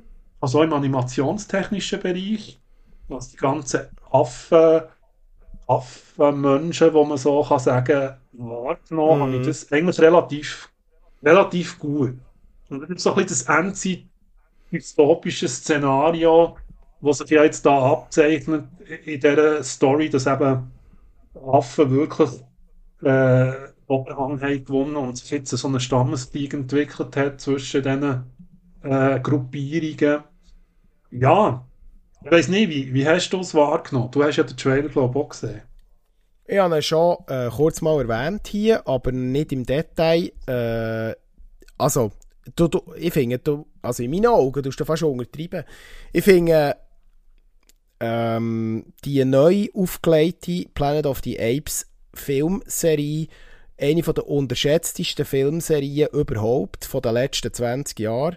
Ich finde, die hat eine extrem hohe Qualität und die läuft immer ein bisschen unter dem Radar und ich bin eigentlich der Meinung, dass die noch viel mehr Leute wahrnehmen sollten, weil sie ist, meistens sind die Filme in der Breite gut besetzt gewesen, haben sehr gute Geschichten, ausgewogene Geschichten erzählt, haben übrigens auch ein gutes, ausgewogenes CGI gehabt, ähm, gut eingesetzt CGI in Kombination mit Kulissen, ähm, ein Thema, das wir ja hier immer wieder mal diskutieren.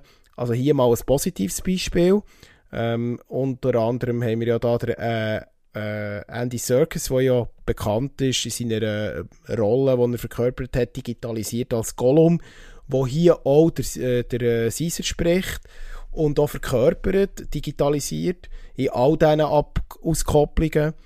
Und das ist wirklich gerade die Mimik und Gestik von der, von der CGI-Affen ist sehr gut implementiert im Film, in allen finde ich. Also die sind auch gut gealtert. Ich habe gerade letztens der erst wieder geschaut. Ähm, und muss sagen, ich finde das eine tolle Filmserie. Ich freue mich auf die Fortsetzung. Und ich hoffe, dass die gut angenommen wird, ja. Mhm. mhm. Nein, das ist ja so. Also eben dort muss man wirklich sagen, dass sie nennen, das Ganze, wenn das Acting eben auch stimmt, hinter dem CGI, also kombiniert mit Mandy Serkins, wo ja dort wirklich so ein kleiner Koryphäen ist, was das angeht, das eigentlich beibehalten haben und noch weiter können spinnen können. Dass sie es nochmal auf ein höheres Level mit mehr Animation und sicher noch einen besseren Detailgrad äh, das auf die Leinwand bringen. Oder? Und dort finde ich, jetzt hat das mm. Studio mit dem VFX wirklich gute Arbeit geleistet. Was man eben unter anderem nicht gern kann sagen und da schwenke ich doch schnell über, es wird noch Godzilla geben. Godzilla. Ja, ein neuer. Äh, jetzt, weißt, es ist ja so schade.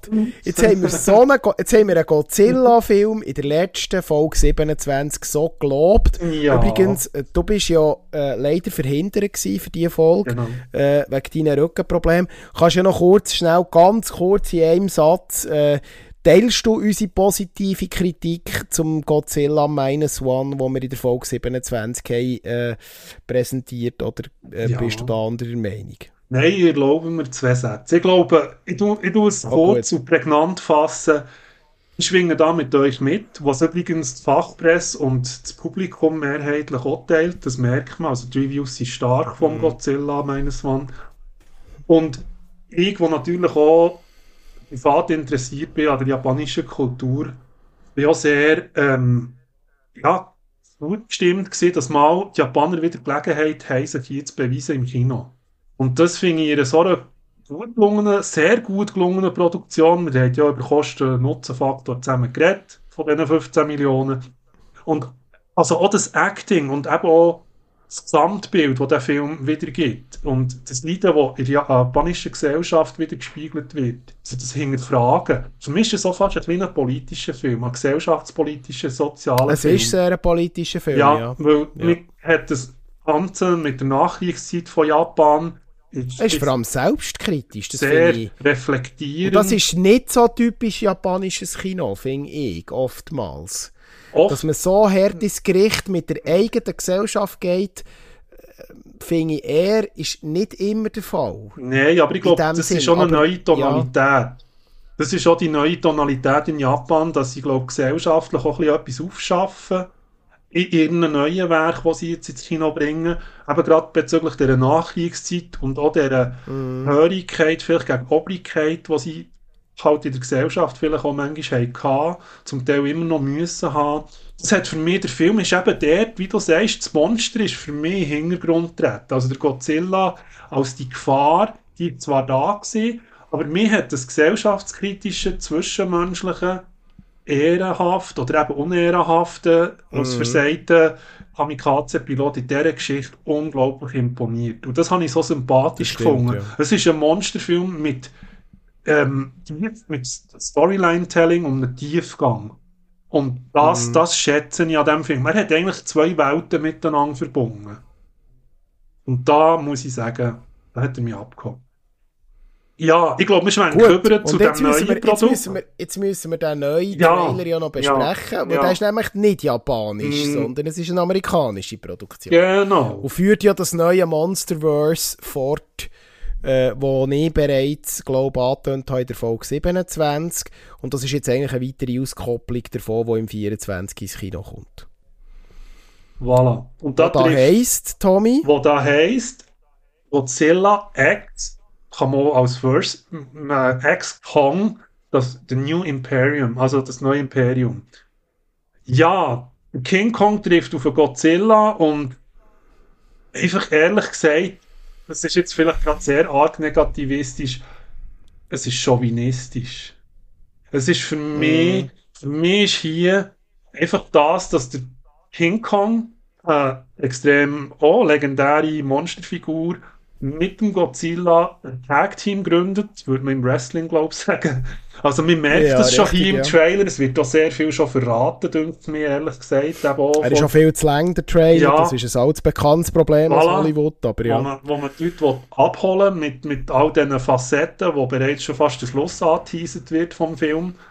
Also, ja, einfach, einfach eben, dass die Monster so explizit, also die stehen im Mittelpunkt, das wird hier auch für mich eigentlich schon fast sehr deutlich gemacht. Und dass die eben nicht zusammenspannen und sich gegen einen anderen Aff nennen, eigentlich verbünden, was wir hier auch schon können sagen weil der Trailer so viel verratet nennen, nennen so in der Unterwelt agieren und der Godzilla mit irgendwelchen äh, pinkigen äh, Stachelschuppen auf dem Rücken durch die Welt stapft. Nichts gegen Pink, aber hier eigentlich einfach so ein bisschen das ja, einfach abgedrescht Fancy und mir ist heischend auf, auf, auf das Effektgewitter und ich habe einfach das Gefühl, da, da ist der Plot für mich eigentlich recht dünn. Das, was ich aus diesem Film herauslese. Also eigentlich fast ein bisschen das Gegenteil, was wir jetzt vorher haben besprochen haben. Dass, dass hier ein CGI-Dreschen wird abgehen und der Plot, ich kann mich täuschen, aber ich glaube, du nimmst das auch so wahr, relativ flach wird bleiben. Ja, äh, das hat sich ja äh, aufgrund von den alten Auskopplungen ein angedeutet. Man wird auch die Tonalität und den Inhalt von den alten Filmen ein bisschen weiterführen. Vielleicht wird es jetzt einfach noch ein bisschen mehr, ähm, äh, mehr Monster im Mittelpunkt geben und noch weniger Inhalt. Ich finde eben auch, der erste von diesem neuen Monsterverse, wo man ja eben mit, damals noch mit der äh, Billy Bobby Brown, ähm, hat man ja versucht, das so ein bisschen mit mehr Tiefgang zu präsentieren und das hat nicht wirklich funktioniert. Äh, Im aktuell versucht man das ja mit dem Tiefgang auf der Serienebene mit Monarch. Äh, da bin ich erst bei der dritten Folge. Da hast du ja auch schon reingeschaut. Ja, Dort, dort funktioniert es aber auch nicht hundertprozentig. nein, nein, Das bei Monarch, Die Amerikaner kriegen es irgendwie nicht her, den Tiefgang, den eben Minus One hat, hat können bringen Und ich glaube auch, der ähm, äh, Godzilla X Kong, äh, der New Empire, wird genau das gleiche Problem wieder haben. Er wird das nicht können transportieren Der Spagat, dass eben das Monster nur eine Metapher ist für etwas anderes, wo ja der Godzilla filmhistorisch immer ist war, wo ich ja auch gesagt habe in der letzten Folge, das haben die Amerikaner irgendwie nicht richtig verstanden. Das haben sie wirklich nicht verstanden. dort liegt eben wahrscheinlich das Problem vom Ursprung von der Figuren, wobei bei, bei King Kong das wieder kann anders angeschaut werden Aber bei Godzilla, wie, wie du sagst, oder, der Automat Schrecken, der hier Schrecken, Angst verbreiten und so, symbolisiert im Godzilla innen auch hockt, oder? Das, das haben die Amerikaner eigentlich nicht so wie die Japaner, die, Be die Bezüge sind nicht da, oder? Und sie gehen mehr einfach in die Action-Cinema-Effekte rein.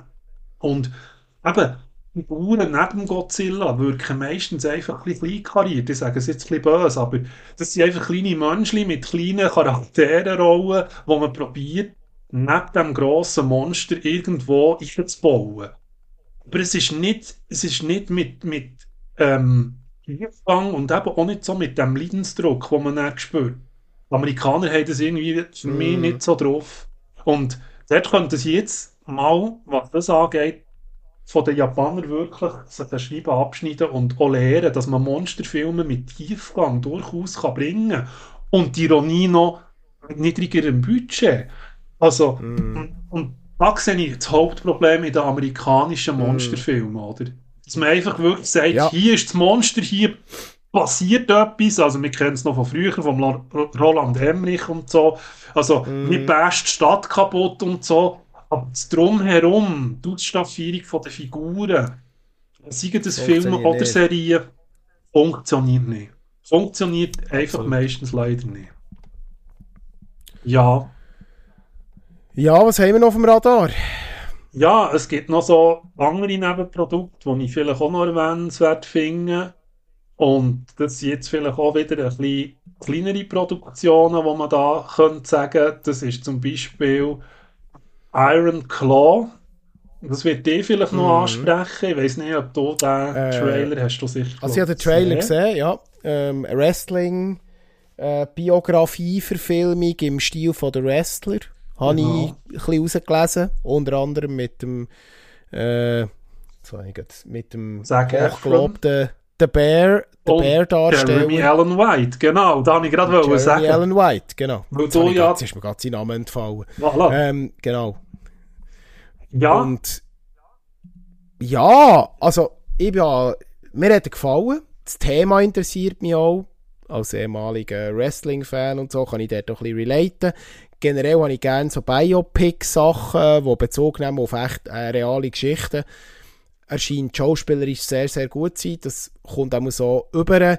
Ich finde sogar, der Zac Efron, den ich jetzt nicht so schätze als Schauspieler, ähm, kommt hier doch äh, interessant über. Aber der Jeremy Allen White äh, scheint hier, glaube ich, wieder rauszustechen, schon jetzt im Trailer. Also, ich bin gespannt. Mhm. Ähm, es könnte ein interessantes, gutes Biopic geben. Ich sehe einfach immer im Jeremy Allen White irgendwo nächsten Mafia-Film. Das ist jetzt ein bisschen fies, aber er hat so ein Gesicht, das wirklich dort sehr gut passt. Das ist das wirklich stimmt, etwas. Ich glaube, das ist wie ich, was sagen, dass der Hugh Grant den James Bond äh, Bösewicht muss spielen. so kann der Jeremy Allen White, also der, vor allem bevor er zu alt ist, und der Jeremy Allen White sollte wirklich mal so in einem Mafia-Streifen spielen. Das hat mhm. etwas, ja. Und dem Schauspieler prognostiziere ich eh eigentlich sehr grosse Rollen. Weil ich muss jetzt sagen, Absolut, ja. seit der Bär, wo er eigentlich wirklich mal hat, ähm, super Rollen gehabt und so, glaube, da kann er dran anknüpfen. Also da habe ich wirklich das Gefühl. Und zurück zum, zum The Iron Claw, ich muss auch sagen, da wieder eine A24 Production. Richtig. Genau, jetzt wieder so eine kleinere Geschichte, oder? Kommen wir dazu. Und sie einfach jetzt Gym wie ein Fabli. Also die, die sind durchtrainiert dort in diesem Film. Also, parat, ja. Das, Gut, das, Jerry Allen White ist eigentlich schon immer recht parat gewesen. Äh, der äh, Zac Efron ja auch, der hat ja, das, äh, der hat ja da beim Baywatch Neuverfilmung mitgespielt. Genau. Da hat man glaube ich auch schon gesehen, dass er sich körperlich da einiges äh, äh hat auf die Rippe äh, auf, aufgestemmt mit Gewicht. Äh, ist natürlich beim Wrestling-Biopic fast zwingend, oder? Äh, wenn man da ein bisschen akkurat sein will. Aber ich bin gespannt, abgesehen von der, von, vom, wir wollen ja nicht als Körperkultfilm jetzt da äh, diagnostizieren, nein, nein, aber ich glaube, er bietet doch genug Inhalt neben, Absolut. neben dem Äußerlichen. Absolut. Ich denke, das ist jetzt ein Film, der sich wahrscheinlich im Lauf, es ist jetzt eine Prognose, so wie man den Trailer wahrnimmt, was sich dann dramaturgisch sehr steigern wird, könnte ich mir vorstellen. Das finde ich immer interessant, oder, wenn ein Film so einen Aufbau hat und dann plötzlich merkt man, es ist ja alles nicht so, wie es sich entpuppt und dann eskaliert es zwischen ihnen. Es ist eben so eine Wrestling-Familie mm. von Brüdern, oder, die zusammen dort in den 80er Jahren ja eben so aufstrebend sind zu einer professionellen Karriere. Und man weiss, ich habe früher, also weiß nicht, wie es anderen geht, du hast ja Wrestling auch geschaut, du, es sind viel gescheiterte Existenzen. Und ich glaube, das wird der Film sicher auch ein bisschen eingehen. Ja. Genau. Genau. Ja, ich glaube, etwas, was ich auch noch möchte erwähnen ist, äh, zwar geht auch wieder ein bisschen mehr ins Action-Kino, aber dadurch, dass er sich nicht so ernst nimmt, The Fall Guy. Das ist, ah, ja. Das ist ein Film. Stimmt. Regie führt der David Leach. Und ähm, mit dem Ryan Gosling und der Emily Blunt in der Hauptrolle. Und der Aaron Taylor Johnson ist dort auch noch dabei. Und nimmt sich der nicht so ganz ernst. Das geht ja dort so ein bisschen um einen Stuntman, der aber nennen so in, in eine reale Action-Story verflochten wird und so. Mm. Und aber gleich immer noch die Stuntrolle hat, aber dann eben gehört, gehört auch reale Actionfilme. Und ich finde, Ryan Gosling hat ja jetzt mehr so ein bisschen auch die Comedy-Rolle. Also wenn man jetzt gerade die Ken-Rolle nimmt bei Barbie, mm. irgendwie denke ich mir gleich, jetzt auch nicht, wenn er sich selber nicht so ernst nimmt, funktioniert er sogar auch noch. Das finde ich noch erstaunlich. Barbie sehr gut gewesen. Also ich bin ja nicht ich bin ja nicht bis aufs Hinterletzte von Ryan Gosling überzeugt. Ich bin immer ein bisschen kritisch, gebe ich zu. Mhm. Er ist durchaus äh, gut, aber nicht so gut in meinen Augen, wie er zum Teil auch gerettet wird. Ähm, aber er hat mir zum Beispiel bei Barbie hat mir sehr gut gefallen, neben der Margaret Robbie, ja. Ich finde halt, sagen. bei ihm ist es wirklich auch sehr regieabhängig, oder? Weil jetzt zum Beispiel bei Blade Runner hat ja. mich wirklich auch wieder gut gedacht. Dort hat er es eigentlich äh, solid gespielt, sagen wir mal. Oder auch im Film bei Drive, oder? Dort spielt er ja eben, er hat auch so die früher mehr die ernsteren Rollen gehabt, wo man ein bisschen mm. abgebrühtes Dude spielt, oder? Und jetzt geht er mm. mehr auf die, auf die Comedy-Schienen, oder? Und das ist noch recht ungewöhnt, aber wenn sich ein Film eben so wie der nicht ganz ernst nimmt, der Fall Guy, finde ich es eben, manchmal nimmt es ein bisschen äh, den Druck. Also, dann weiss man, okay, mir bekommt hier Action und Klamauk, oder? Und, und wenn er ja. sich so versteht, habe ich auch nicht mehr so den Anspruch, den ich an das andere Action-Kino an die grosse, an die grosse Leinwand stelle. Und finde übrigens, das, das noch eine wichtige Sache. Also man merkt ja in unserer Diskussion, glaube ich, ein bisschen ähm, bezüglich der Machart oder eben dem Inhalt, mhm. oder?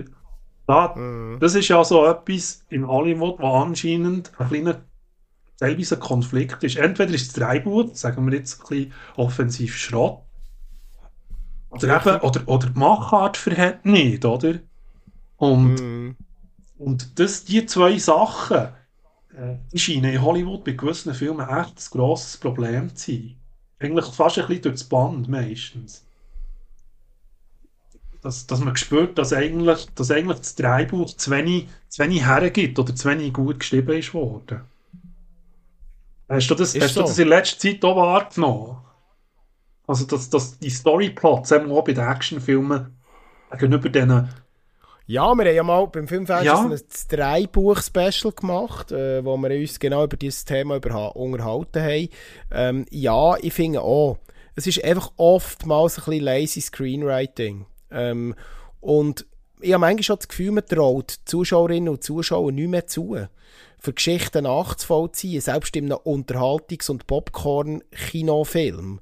Und das finde ich halt ein riesen Problem, weil äh, ich, glaub, ich traue ehrlich gesagt auch jüngeren Generationen zu, zu komplexen Storysträngen in so einem Unterhaltungsfilm können zu folgen. Irgendwie tut man die Leute doch ein bisschen für dumm verkaufen. Und das finde ich manchmal ein bisschen mühsam, muss ich ganz ehrlich sagen. Natürlich habe ich eine andere inhaltliche Erwartung bei einem Popcorn-Film, Blockbuster-Movie, wie an eine wie bei einem Biopic, wie bei einem, äh, wie bei einem, ich sag jetzt mal, sehr intellektuell anspruchsvollen Filmproduktion irgendwie, äh, was das so immer, in welchem Genre sich die bewegt das ist klar. Die Erwartungshaltung ist nicht die gleiche, aber man kann schon ein bisschen feststellen, manchmal ist man ein bisschen, ein bisschen sehr lazy bei den, bei den drei Büchern, muss ja. ich sagen.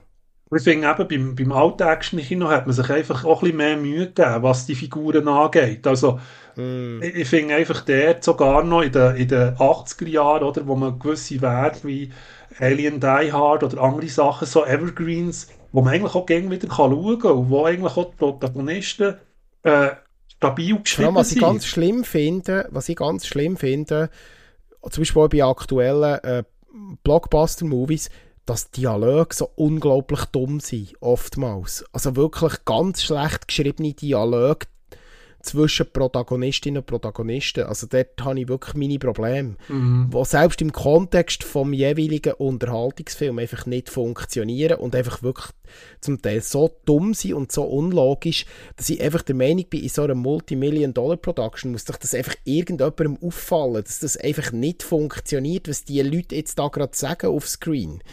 Und das ist äh, für mich nicht, nicht unbedingt zu glauben. Und ich habe einfach das Gefühl, dort man setzt einfach andere Maßstäbe. Und das ist schade. Ich hoffe, das verbessert sich wieder. Es wäre wünschenswert. Ja. ja. einfach wieder ein bisschen zurück zu dieser Coolness und Charme.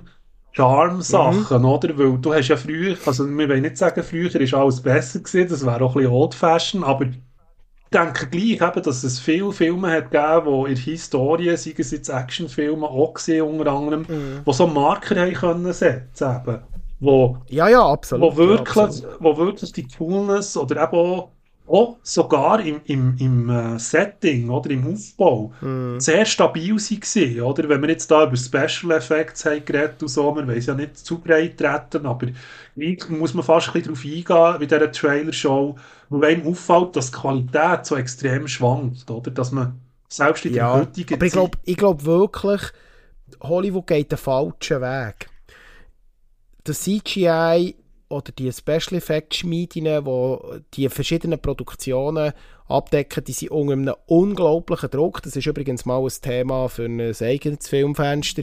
Da werden Millionen Verträge abgeschlossen mit diesen grossen Studios, die für die Special Effects zuständig sind.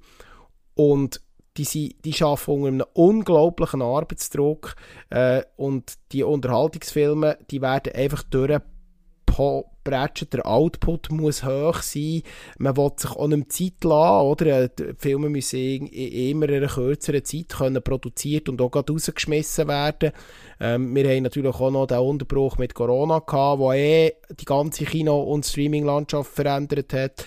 Ähm, wir haben generell einen Rückgang den Kinobesucherzahlen, das muss man einfach so sagen, immer noch. Ähm, und das ist generell ein Problem. Und, und man hat einfach das Gefühl, mit der Masse macht man es, aber ich zweifle eben da ein bisschen dran, muss ich ganz ehrlich sagen. Und ich würde mir eigentlich wieder ein bisschen mehr Klasse statt Masse wünschen, ganz plakativ gesagt. Mm, mm. Ja, ich sehe das ähnlich wie du, ja. ja. Also, eben, wie du Aber sagst... Ja, übrigens, ja. wenn wir bei den kleinen Produktionen sind, wenn ich schnell darf umschwenken, ich habe dir noch einen guten Tipp weil du jetzt gerade Comedy passt perfekt äh, drin rein. Und zwar kommt im Februar zu uns ins Kino der Book of Clarence. Hast du von dem schon etwas gehört? Habe den Trailer angeschaut, ja. Und es ist ja so eine Black Comedian-Geschichte, die sich da aufzieht.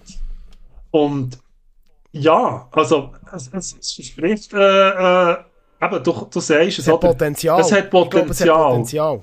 Ähm, ja. Vor allem, wenn man natürlich auch auf das Cast schaut, oder? Das, das ah, da ist schon relativ vielversprechend. Eben, was spielt der da aus mit irgendwie ähm, James McAvoy Benedict Cumberbatch, äh, Oma Shi, was sie auch castet haben für das alles. LaKay Stanfield, ähm, also es sind sehr, sehr äh, grosse Namen drunter. Äh, RJ äh, Seiler, Caleb McLaughlin, ähm, also es sind wirklich äh, grosse, grosse Namen drunter oder bekannte Gesichter. Mhm. Und wie du so, schon richtig sagst, vielleicht ganz kurz, es ist ja so ein bisschen äh, äh, eine Story, die zu der Zeit von Jesus von Nazareth spielt und eigentlich eine Nebengeschichte behandelt von einem, vom, äh, vom, von, einem, von einem Mann, der eben Clarence heisst und sein Lebensunterhalt mit dem Verkauf von Gras verdient. Das ist übrigens so ein Fun Fact und, äh, und um seinen Zwillingsbruder, der Thomas, wo einer von den zwölf Apostel Jesu ist und die Familie verlassen hat. Und, äh, und, und äh, ja, er kann Clarence äh, nie verzeihen, dass eben Jesus ein Betrüger ist. Und ja, es ist echt so ein bisschen, äh, so ein bisschen eine wirre, ja, so ein bisschen History angehauchte, von Hollywood inspirierte Ebenen inspirierte Comedy, wo äh, für mich aber wirklich noch sehr frisch und unverbraucht mhm. überkommt. Ich glaube, das könnte das ist, etwas werden. Ich nehme es so ein bisschen als historische Persiflage äh, genau. war, oder so, wenn so, man so... Äh, ein bisschen ernster, aber so ein bisschen... Ja, genau. Angehaucht, wollte man sagen. Ist man versucht zu sagen. Nicht, also man darf jetzt nicht den Mel Brooks nein, nein. erwarten. Nein, es ist nicht eine Blödel-Comedy, nicht ganz. Sie es kratzt immer ein bisschen an der Blödel-Comedy, ist es aber nicht. Aber es geht so ein bisschen in die Richtung. So ein bisschen. So ein bisschen im Geist mhm. von Mel Brooks mhm. vielleicht. Mhm. Und ich glaube, das könnte etwas werden. Ich bin gespannt. Würde ich auch, würde ich auch schauen. Genau. Ja. So. Gut, dann wechseln wir wahrscheinlich auf das Serienformat, he, denke ich. Korrekt, korrekt. Dann tun wir uns Was willst du als erstes? diesen Serien mal Da ist ja auch... Äh, Eine Schwette Gehen wir wieder von gross zu klein oder von klein zu gross? Ja, ich glaube, wir, können, wir, haben, wir haben ja jetzt da schon mal eigentlich ein Franchise, das glaube ich uns beide recht behagt hat, wo daraus entstanden ist. Masters of the Air, wo von Apple produziert wird. Das heisst, die Vorgänger sind produziert worden, eigentlich auch mit unter anderem von Steven Spielberg. Das ist ja gesehen, der Band of Brothers und The Pacific. Und das ist ja eigentlich die zwei Vorläufer, die da sich mit dem Zweiten Weltkrieg befasst haben, eben einerseits in, in Europa oder der andererseits im japanischen Meer im Pazifik kennen. Habe ich, Also bei, Band, also bei Band of Brothers muss man ganz klar sagen, das ist eigentlich ein Must-sein. ja, Also gehört zu den besten Serien für mich aller Zeiten. Ähm, und für alle die, die das wirklich noch nie haben gesehen, ist ähm, Anfangs 2000er rausgekommen. Unbedingt schauen. Ich habe sogar die Blu-ray-Box und ich habe es versehen, die Blu-ray-Box zweimal gekauft, weil ich mal gemeint habe, ich habe die eine verloren. ja. genau. Nein, eben dort Genau, und jetzt... Jetzt kommt eben äh, eigentlich im. Nachgang kommt jetzt da das Ganze über einen Luftkrieg, wo da eben der Masters of the Air aufgreifen ähm, mit feindlichen Bomber und deutschen Jäger, die sich da über Europa bekriegen.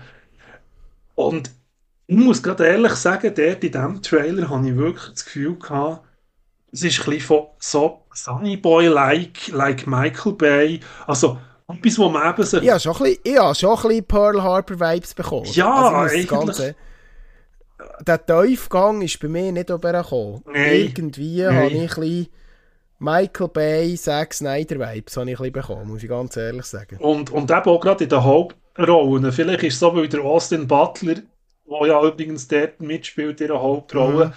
ich werde nicht warm mit dem Schauspieler auf irgendeine Art. Und das, das dünkt, Mhm. mich, dünkt mich irgendwie noch krass, weil nebendran ist auch Barry Keegan oder, in der, ihrer Rolle als äh, Lieutenant Curtis. Also es, es ist so ein Misch zwischen Schauspielern, die ich recht feiere, gerade äh, Barry Keegan, aber nennen, wie das Setting aufgemacht ist, wie du sagst, das ein bisschen überpatriotische, pathetische, das hier gelebt wird, wo Band of Brothers übrigens und Pacific auch nicht, äh, die haben das nicht. Die haben das auch nicht gebraucht, oder? Das ist Die Serie. ist schon viel, äh, viel, viel geerdeter gewesen. Es hat einen sehr ernsten Umgang auch mit der Rolle von Amerika in diesem Konflikt äh, ist da auch gezeigt worden, auch inhaltlich. Ähm, ich will nicht spoilern, aber bei Band of Brothers gibt es ganz ikonische Szenen, unter anderem, wo ein amerikanischer Trupp zuerst mal das KZ betritt. Also das ist äh, Ja, äh, und, und, noch nie gewusst, gar nicht gewusst hat, was da passiert ist. Und, äh, das ist schockiert, wirklich- oder? Das nimmt wo- einem mit. wie, das ist sehr schockierend umgesetzt und ich spüre die Vibes, die Ernsthaftigkeit, wie man sich dem Stoff hat angenähert, damals in diesen zwei Vorgängern, hier einfach noch nicht. Nein, es ist... Vielleicht ist der Trailer unglücklich geschnitten, aber oder auch produziert. Ich, ich weiß es nicht, aber ich spüre einfach, das spüre ich noch nicht. Für Leider. mich ist hier der Trailer einfach zu fest plakativ und Kriegsheroik. Ich sage es jetzt Mm. mal ein bisschen so. Es klingt ein bisschen forsch, aber ich bin eigentlich dort so, oh, haben wir recht viele solche Werke angeschaut, ob es jetzt Kriegs- und Antikriegsfilme sind. Aber bei Masters of the Air ist es wirklich eben das Sunny Boy Feeling und, und das bisschen Unglaubwürdige hier füreinander einstehen, ähm, ist, ist für mich zu, zu too much, oder? Genau. Mm. Darum fehlt hier der Tiefgang wahrscheinlich und die Ernsthaftigkeit. Das finde ich relativ schade. Ja. Gut, Wenn wir mal mit einer grossen Franchise weitermachen. machen wir wo doch. die Erwartungen wahrscheinlich hoch sind. Äh, House of the Dragon, Season 2, kommt 2024, voraussichtlich im Sommer. Genau. Äh, was sind unsere Erwartungen? Über House of the Dragon haben wir ja sehr detailliert schon geredet beim Filmfenster. Jetzt ist also die zweite Season mit dem ersten grossen Trailer angekündigt worden. Den habe ich geschaut, ich nehme an, du auch. Ja, habe ich gesehen. Wie Ja. bist du gehypt, nicht gehypt? Was ist die Erwartungshaltung? Also ich bin natürlich gespannt, wie wie storytechnisch, ob man jetzt das kann, kann weiterziehen kann. Diese Sachen sind auch ein bisschen ja, halbwegs bekannt, wenn man sich in Lore ähm, auskennt und so, vom Hause Targaryen, wie das dort weitergeht. Und diese Sachen werden ja relativ stark angedeutet. Und eben die Stoffentwicklung, die hier von Game of Thrones her, von George, äh, George Martin herkommt, ist natürlich halt ähm, ja, in diesem Fantasy-Erzähl-Epos halt schon eine Grösse, oder? Und darf man Erwartungen haben, es ist eine HBO-Production, wo ich eben die erste Season, die erste Staffel wirklich sehr gut habe gefunden, eigentlich. Also, Mm, es hat, auch- es hat auch kritischere Stimmen gegeben, die es weniger gut haben gesehen, aber ich habe es ich habe es allem, in allem sehr eine runde Sache gefunden, weil gerade in diesem Genre, auch vom Fantasy, hat man, hat man einfach auch nicht viel alternative, gute, gut geschriebene Figuren. Und das hat mich bei House of Dragon, denke ich, das nach wie vor interessant. Also ich, ich, Mhm. ich, bin, ich bin interessiert an der Geschichte, wie die Geschichte weitergeht. Und darum, darum bin ich eigentlich auch äh, dabei. Also es nimmt, es, ist- dort ist eben wieder das mit einem gut geschriebenen Plot. Oder? Ich sage jetzt mal, die Machart ist, ist sicher stabil, auch nicht überall über jeden Zweifel sicherer haben. Das ist ja immer eine Frage von Machart. Und, aber rein, rein so Storytelling-mäßig absolut. Ja, gut. Ich kann nicht viel mehr anfügen. Ich bin ja eigentlich auch positiv aus der letzten Season raus. Es hat wirklich ein paar Folgen drunter gehabt, die wirklich auch ein bisschen versöhnlich waren mit dem schlechten Abschluss von der originalen Game of Thrones Serie. Und darum bin ich sehr gespannt, wie es weitergeht. Und der Trailer macht sicher Lust. Das muss man sagen. ju. Ja, Also, der wirft doch hier eine weitere Serie in Ring. Ich wirf sie in Ring. Eine, die wir auch schon hier im Filmfenster des Öfteren haben besprochen ist True Detective. Da gibt es eine vierte Staffel von True Detective, wo mit der Jodie Foster, die mittlerweile auch schon ein, bisschen ein höheres Alter hat, nichtsdestotrotz, wenn sie die richtige Rolle hat, auch sehr kann glänzen Neben ihr ist auch Kali Rice, die äh, Eingeborene spielt in Alaska, Native äh, American und nebendran der John Hawkes und dementsprechend auch noch der Christopher Eccleston.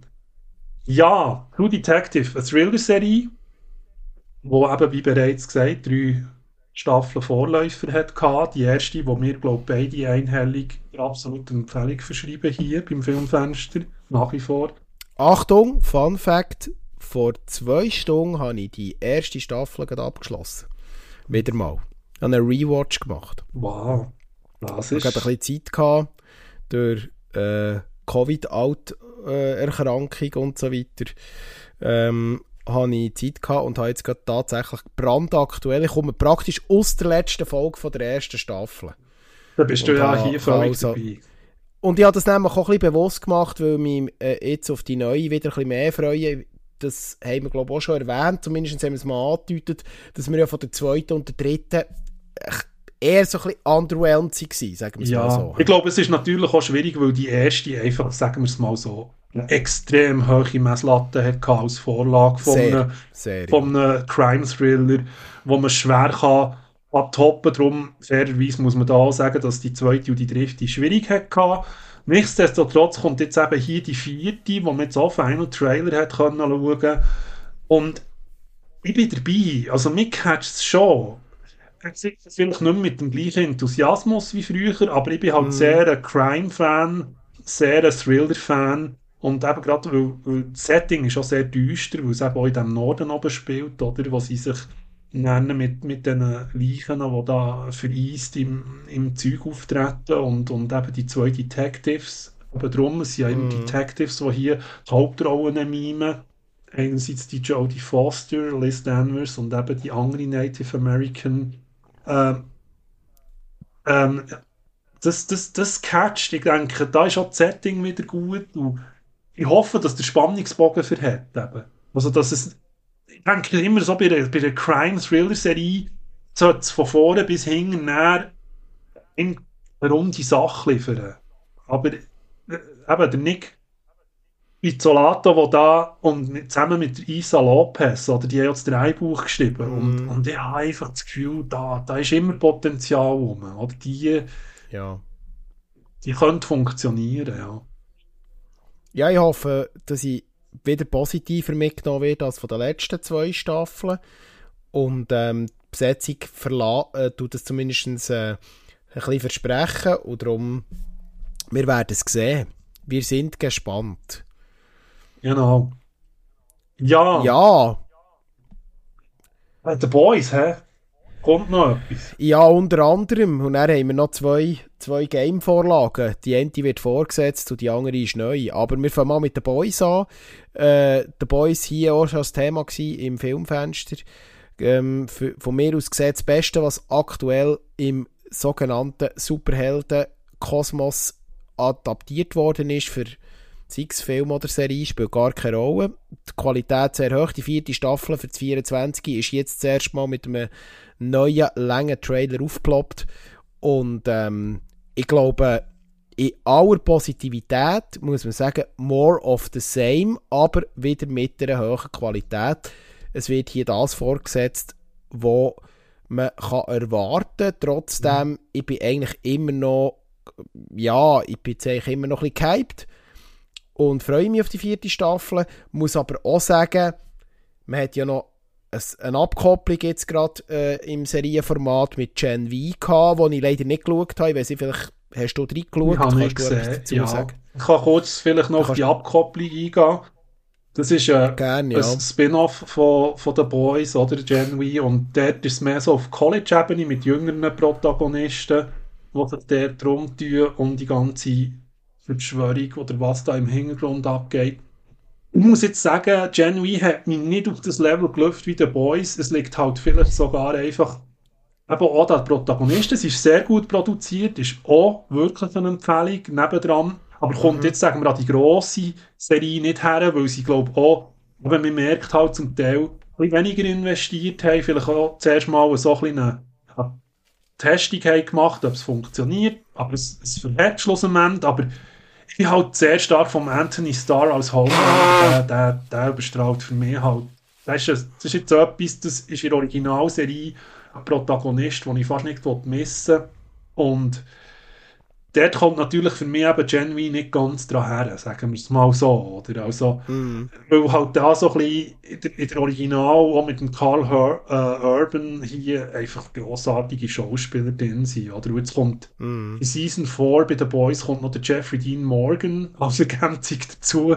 Das ist, das ist, noch, Ja, ist wo- noch recht frech, oder? So, schon an, wo, wo aus The Walking Dead ja bereits äh, vielen sollte ein Begriff sein ähm, als Negan und äh, ja, da Genau. macht jetzt ja auch noch in einer neuen Rolle eine Aufwartung im Ja. Serienformat, ja. Das Einzige, was ich hier will, einfach an meine Besorgnis ist ein bisschen weit, ein bisschen, dass sie nicht sich selber fast ein bisschen abschaffen von dieser Frechheit, die der Boys besitzt. Oder? Es ist ja Das stimmt, ja. nebst diesen ganzen grossen Sachen von DC Marvel ist das halt so eine Antithese, oder? Spricht ja, weil es sehr Richtig, ja. explizit ist, sehr brutal und sehr selbstironisch und auch Gesellschaftsthemen zerreißt und mit denen spielt. Also Gen V und The Boys, beide. Gen V tut sich eher an der, an der Jugend orientieren mit den Thematiken, eben dort mehr Social Media und Postings und Trends und Se Sexualität und so die Schiene auf eine so eine Abgefucktheit, wenn man es so darf hier sagen. Aber The Boys hat halt einen bisschen anderen Charakter in der Tonalität, ein bisschen eine größere Schiene. Ähm, aber eben einfach die Befürchtung, dass sie sich nicht selber von dem, wenn sie es zu weit spinnen, so den Cap verlieren. So, Mhm. oder ich denke jetzt, die, die vierte Season, da bin ich voll drin, da, das nimmt mich auch Wunder, eben gerade die Story, es wird ja da, gibt's nicht, nicht erwiesen, aber eben die Geschichte um den Homelander, was jetzt da genau Mhm. eskaliert, oder? Das nimmt mich Wunder, aber ja, ich weiß nicht, wie du das siehst, es hat ja Serien gegeben, weißt, wo der Bogen überspannen. Und dann plötzlich, Ja, ich, ich bin eben auch ein deiner Meinung. Ich sehe es ähnlich wie du. Ich bin der Meinung, der Boys muss jetzt aufpassen. Weil man natürlich wie äh, sich ein sehr, sehr eigenes Standing wirklich geschaffen aber äh, irgendwann dreht sich dann der Kreis und man erzählt immer ein bisschen das Gleiche und die Leute haben sich wie abgenutzt von dem The Boys-Feeling. Und vielleicht ist es einfach auch gut, wenn man nach der vierten Staffel sagt, nicht noch das 4, 500. Spin-off, sondern eigentlich mal sagt, jetzt ist fertig, oder? Aber mhm. Gefahr ist natürlich, dass man das relativ lang noch weiterspinnt, weil ja auch die Comics, äh, was darauf basiert, ja doch einige Bände vorweisen und man dann auch gewisse Vorlagen noch hat. Wobei man sich ja dort ein bisschen lose dran bedient hat. Man hat ja nicht sehr äh, eins zu eins ähm, die Stories übernommen. Aber ich könnte mir sehr viel gut vorstellen, dass man halt, so langsam Erfolg ist, dass leider, leider auch vielleicht ein bisschen zu lang weitertreibt und sich dann halt sehr schnell abnützt. Mhm. Ich weiß es nicht. Das ist mir meine Befürchtung. Aber ich freue mich jetzt gleich noch auf die vierte Staffel. Nein, ich denke, wie du es wie jetzt gerade erwähnst, oder? sie müssen einfach das Konzept haben, wie sie aus dem dann wieder ein bisschen rauskommen können. Gen V ist ja die zweite Staffel bestätigt als Spin-off. Dort werden sie nochmal eins dran hängen und so. Aber dass es eben wie der Pep nicht verliert und eine runde Sache bleibt. Das ist sicher, äh, mm. sicher ein wichtiger Aspekt. Ja. Ja, Serienformat. Wo sind wir daheim? Ja, wir, haben ja wir, haben mit, wir sind mit Games eingestiegen und fädeln langsam aus mit Game-Vorlagen. Und zwar sie wird eine grosse Game-Franchise in Film- und beziehungsweise Serienform vorgesetzt. Das ist Halo äh, bei Paramount Plus. Und dann haben wir noch ähm, parallel eine Neuankündigung von einer grossen IP, wo durchaus auch kritisch betrachtet wird, aber eine grosse Game-Historie hat, nämlich Fallout. Und dort wird es eine neue Serie geben. Beide Trailer sind jetzt bereits seit äh, gut zwei, drei Wochen draussen. Ich habe beide gesehen. Ich werde mal schnell bei der Fortsetzung anfangen, die geht ein bisschen weniger lang, glaube ich. Ich habe von der ersten Halo-Staffel drei Folgen gesehen, er abgebrochen. Äh, weil es mich nicht reingenommen hat. Ich habe es nicht wirklich können mich dort reinfühlen bin, aber jemand, der echt das Halo-Universum so ein bisschen kennt, dort Games hat gespielt und habe dann jetzt schauen, ja, wenn ich jetzt Season 2 Trailer schaue, zieht mich nochmal her in das Franchise, dass ich, dass ich dem nochmal eine Chance geben muss und ich bin noch ein bisschen, ja, irgendwie, es catcht mich einfach nicht. Und Halo ist halt eine grosse Franchise, insbesondere in den USA sehr beliebte Franchise im, Spiele im Spielebereich, Gamebereich. Und ich glaube irgendwie, das wird sich auch äh, zu Tod laufen. Ich weiß nicht, was, hast du beide Trailer gesehen, jetzt Bezug auf Halo? Ähm, was ist dein Bezug jetzt zu Halo? Ja, Halo ist mir natürlich eben, weil ich auch ein Gamer bin, ist mir das natürlich ein riesen Begriff. Ich habe die meisten Halo-Games eigentlich gespielt, durchgespielt und bin vertraut mit der Franchise, aber so der sagen, das ist vielleicht auch das, dass das Videospiel selber eigentlich auch gar nicht eine grosse Geschichte erzählt. Ich finde, der Master Chief, der da der Hauptcharakter ist, wo es ein bisschen darum geht, äh, ist auch in dem Spiel nicht eine Figur, die jetzt extrem viel Potenzial für mich äh, zu Tage führt. Oder? Es ist einfach mehr ein War Soldier in, in, in, in einem Suit mit, der, mit verschiedenen Waffen, wo hier durch das Weltall durchballert, aber schlussendlich ist es halt wirklich mehr so ein bisschen ein äh, Shoot-Film, sage ich jetzt mal, auf der Videospiel-Franchise. Das hier Story mit Tiefgang, also ich habe auch die erste Staffel, habe ich auch die ersten zwei Folgen, sind glaube ich, geschaut und ja, eben, das hat mich einfach auch nicht so gecatcht, weil es einfach zu wenig Thrill dahinter ist gesteckt, hinter dieser Figur und dort hat es mich auch zu wenig Wunder genommen, schlussendlich. Also, Spiel in Ehren, aber, aber Franchise hier, die Umsetzung als, als Serienformat, hat mich ehrlich gesagt auch noch nicht abgeholt. Und ich weiß auch nicht, ob das mm. die zweite Staffel könnte oder würde schaffen. Bin ich auch eher skeptisch. Ja. Gut, dann schwenken wir um zu Fallout. Ganz neu angekündigt. F grosses Bethesda Franchise, Game Franchise, wo in die, was sind wir jetzt? gewesen, ich glaube in vierte oder fünf, im vierten oder fünften Auskopplung bereits im Spielsektor aufwartet, ja, fast 20-jährige Spielhistorie hat, oder glaube es sogar mehr, wenn ja, ich es richtig im Kopf ja. habe. Ähm, Und jetzt ist da der Trailer zu dieser Serie angekündigt worden und jetzt ist er da. Was ist dein Eindruck? Du hast ja, glaube ich, Fallout auch gespielt, gell? Nicht alle Fallout. Also die neueren, die neu wir reden mal von den Ja. letzten drei oder so. Ja. Nicht von den ganz alten 2D. Wir bleiben mal bei den neueren, sagen wir es so. Ja, ich habe nicht alle durchgespielt von der Fallout-Serie, aber äh, das Franchise ist mir eben auch bekannt und so, vor allem auch Fallout 3 habe ich, habe ich auch ein gewisses angeschaut und so.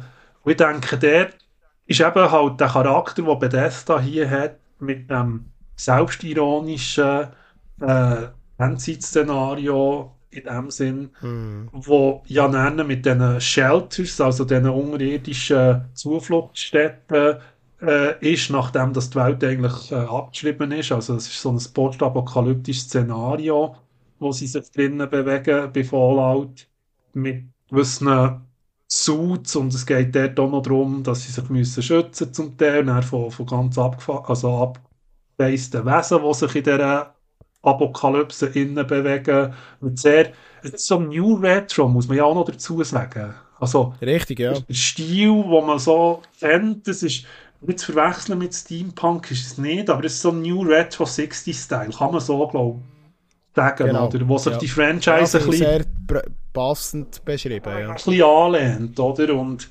der Vibe kommt eigentlich in den Games auch immer wieder mehr oder weniger äh, cool rüber, also mit Animationen, die sie sich da geben und so. Ja, jetzt kommen wir das Serienformat vom Spiel. Eben, das ist ja natürlich auch immer ein kleiner Challenge. Wenn, man, wenn man so eine Franchise will bedienen und so, sie haben ja auch zum Teil Charaktere daraus rausgenommen, bekannte aus der Franchise. Ja, ich bin, ich bin gemischt. Ich bin ganz ehrlich, ich, ich bin dort gemischt. Ich, Ja, ich bin auch noch in der Mitte. Im, man, kann man könnte ihm wahrscheinlich eine Chance geben, aber ja, wie wir es halt aus der Historie wissen, Spielumsetzungen sehen wir immer ein bisschen kritisch. Und das wird sich auch hier auch äh, noch ein bisschen zeigen oder bewahrheiten. Wir haben zwar jetzt mit der Last of Us ein positives Beispiel gehabt von einer Spielumsetzung in Serienform in den letzten Jahren, beziehungsweise im letzten Jahr.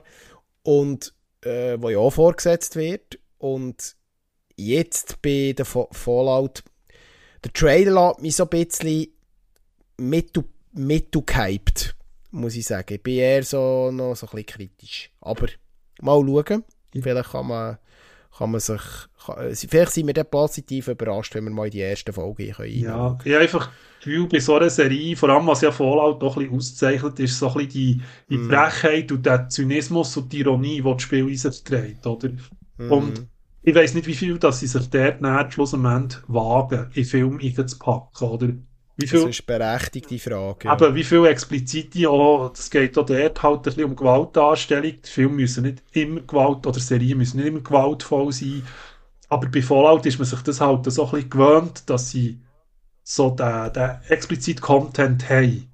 Und Eine grosse Gefahr bei, bei Spielumsetzungen sind oftmals der Fanservice. ja, Und, und das habe ich eben auch noch ein bisschen Angst. So nach dem Motto, ja, wir droppen hier noch einen Charakter, den man aus dem Spiel kennt, und hier noch eine Szene aus dem Spiel, und da noch irgendeine ikonische Einstellung. so, Achtung, Hashtag Atombombe, Hashtag wieder zu. Ähm, und, und so nach dem Motto einfach, ah ja, das, das muss drin sein, weil äh, ob es jetzt Sinn macht der Story und ob es irgendwie gut eingewoben ist, spielt gar keine Rolle, aber hauptsächlich haben es drin, weil die Fans wollen es sehen. Das ist ein grosses Problem und, und da bin ich sehr kritisch. Äh, ja, aber wir werden es sehen, vielleicht...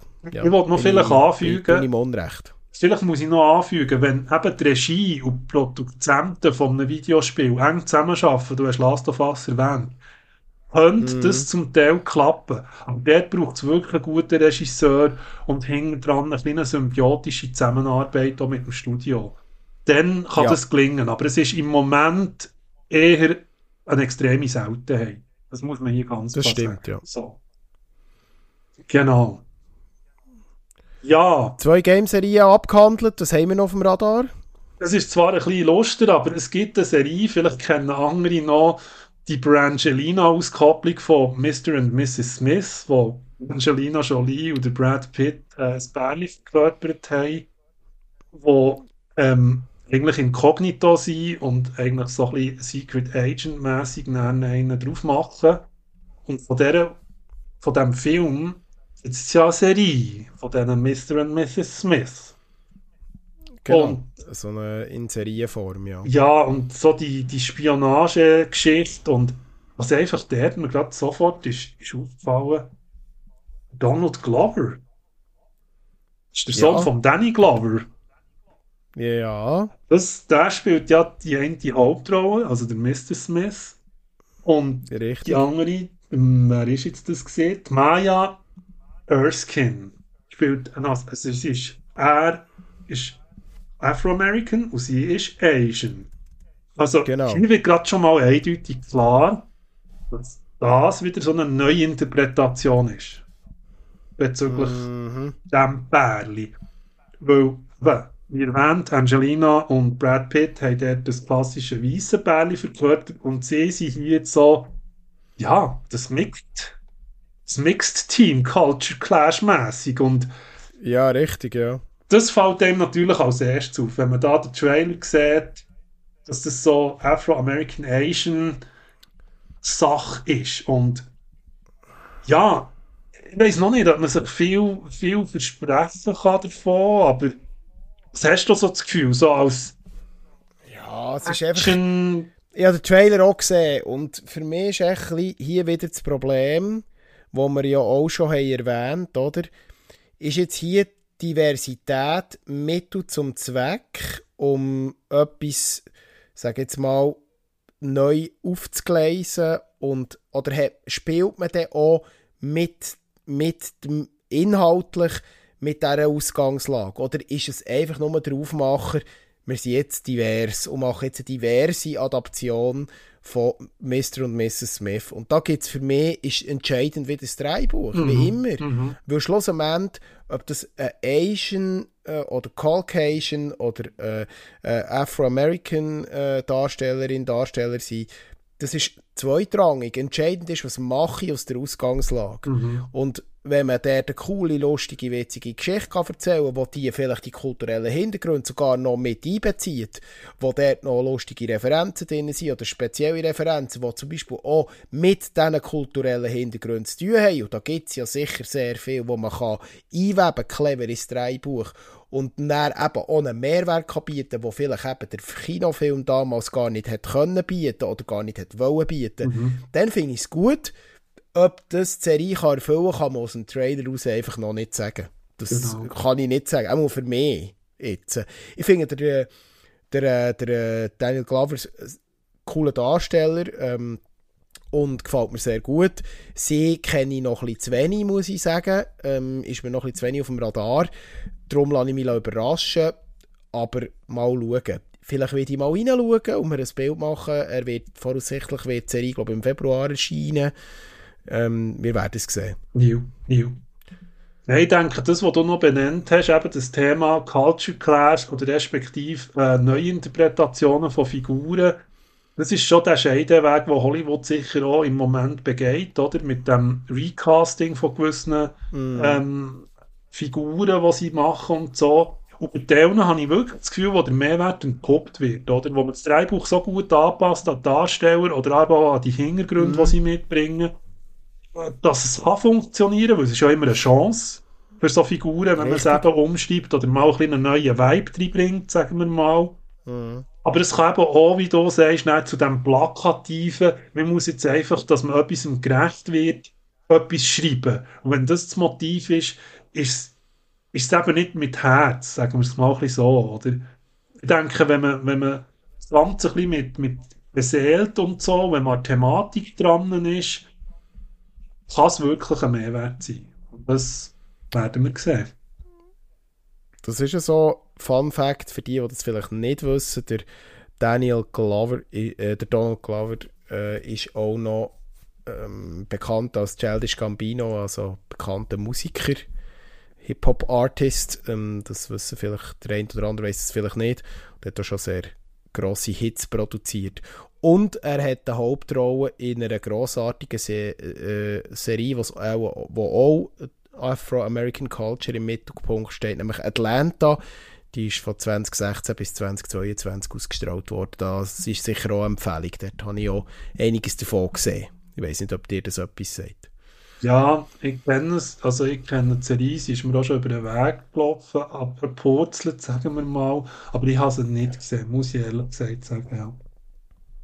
Ja, kann ich empfehlen. muss ich mal reinschauen, wahrscheinlich. Ja, ich glaube, was man noch könnte anfügen, da wir ja immer so viel über Hollywood reden und über äh, internationales Filmschaffen, würde ich die Heimat doch noch erwähnen. Ja, schau jetzt. Heimat. Äh, die teuerste Schweizer Produktion aller Zeiten ist nämlich gerade angelaufen. Ich nehme an, du willst auf das raus, gell? Ja, Ich muss aber ich noch nicht reinschauen konnte. Ich habe nur den Trailer geschaut. Genau, da wären wir beim Thema. Aber sie ist ja schon verfügbar. sie ist verfügbar, sie ist online streambar. Wir reden von Davos 1917. Das ist, das ist wirklich, ich muss jetzt sagen, eben, ich habe noch nichts gesehen davon, ausser den Trailer. Mhm. Aber es scheint, wenn man das anschaut, so für ein Schweizer Format, es geht ja dort um eine Kriegsgeschichte, also Nachkriegsgeschichte vom Ersten Weltkrieg, eine Krankenschwester in Davos und so um Machtspiel, Intrigen und, und eben der Krieg nebendran, das, die Szenarien. Und ich habe jetzt wirklich das Gefühl, es ist immer zumindest das Potenzial spürbar. Also, dass man auch schauspielerisch, auch vom Setting her, also man ist ja wirklich wenn du, von, du hast ja auch schon heute von bitterer Kälte geredet.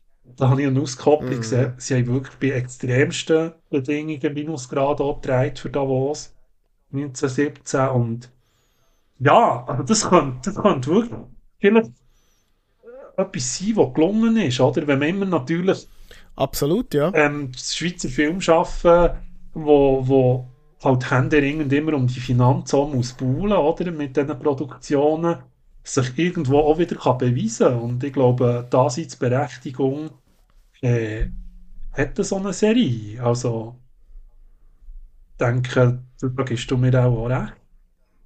Ja, absolut. Ähm, und was man vom Trailer her kann sagen, ist, dass, sicher Qualität da ist, äh, dahinter gewesen. Äh, es sieht schauspielerisch solid bis sehr gut aus, zumindest das, was man aus dem Trailer kann nehmen Wie gesagt, man kann sie auf PlaySwiss im Moment streamen, der Streamingdienst von SRF, aber ich habe noch nicht können reinschauen. Ich werde das sicher noch nachholen jetzt über die Festtage. Es nimmt mich darum schon Wunder, was man da mit diesen 18, 19 Millionen Schweizer Franken umgesetzt hat für, äh, für die Produktion. Genau, genau. Ja, das ist doch gut. Dann sind wir hier auch schon fast am Ende. Haben wir noch irgendwelche Sachen anzufügen? Wie meint ihr? Nein, wir haben ein XXL, vor- vor- das XXL-Format versprochen und XXL gehalten. Wir sind nämlich eine runde Stunde über unsere Normlänge, weil wir doch einiges müssen aufholen an Ankündigungen und Trailer und Informationen. Darum haben wir das alles in die eine Folge gepackt.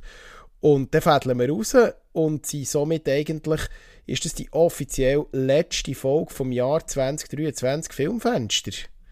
Ja. Und ich hoffe, Wir sehen uns im neuen, beziehungsweise wir hören uns wieder im neuen Jahr, ähm, dann mit einem Jahresrückblick und unseren äh, Top- und eventuell sogar noch Flop-Filmen, das sind wir noch gerade am Zusammenstellen.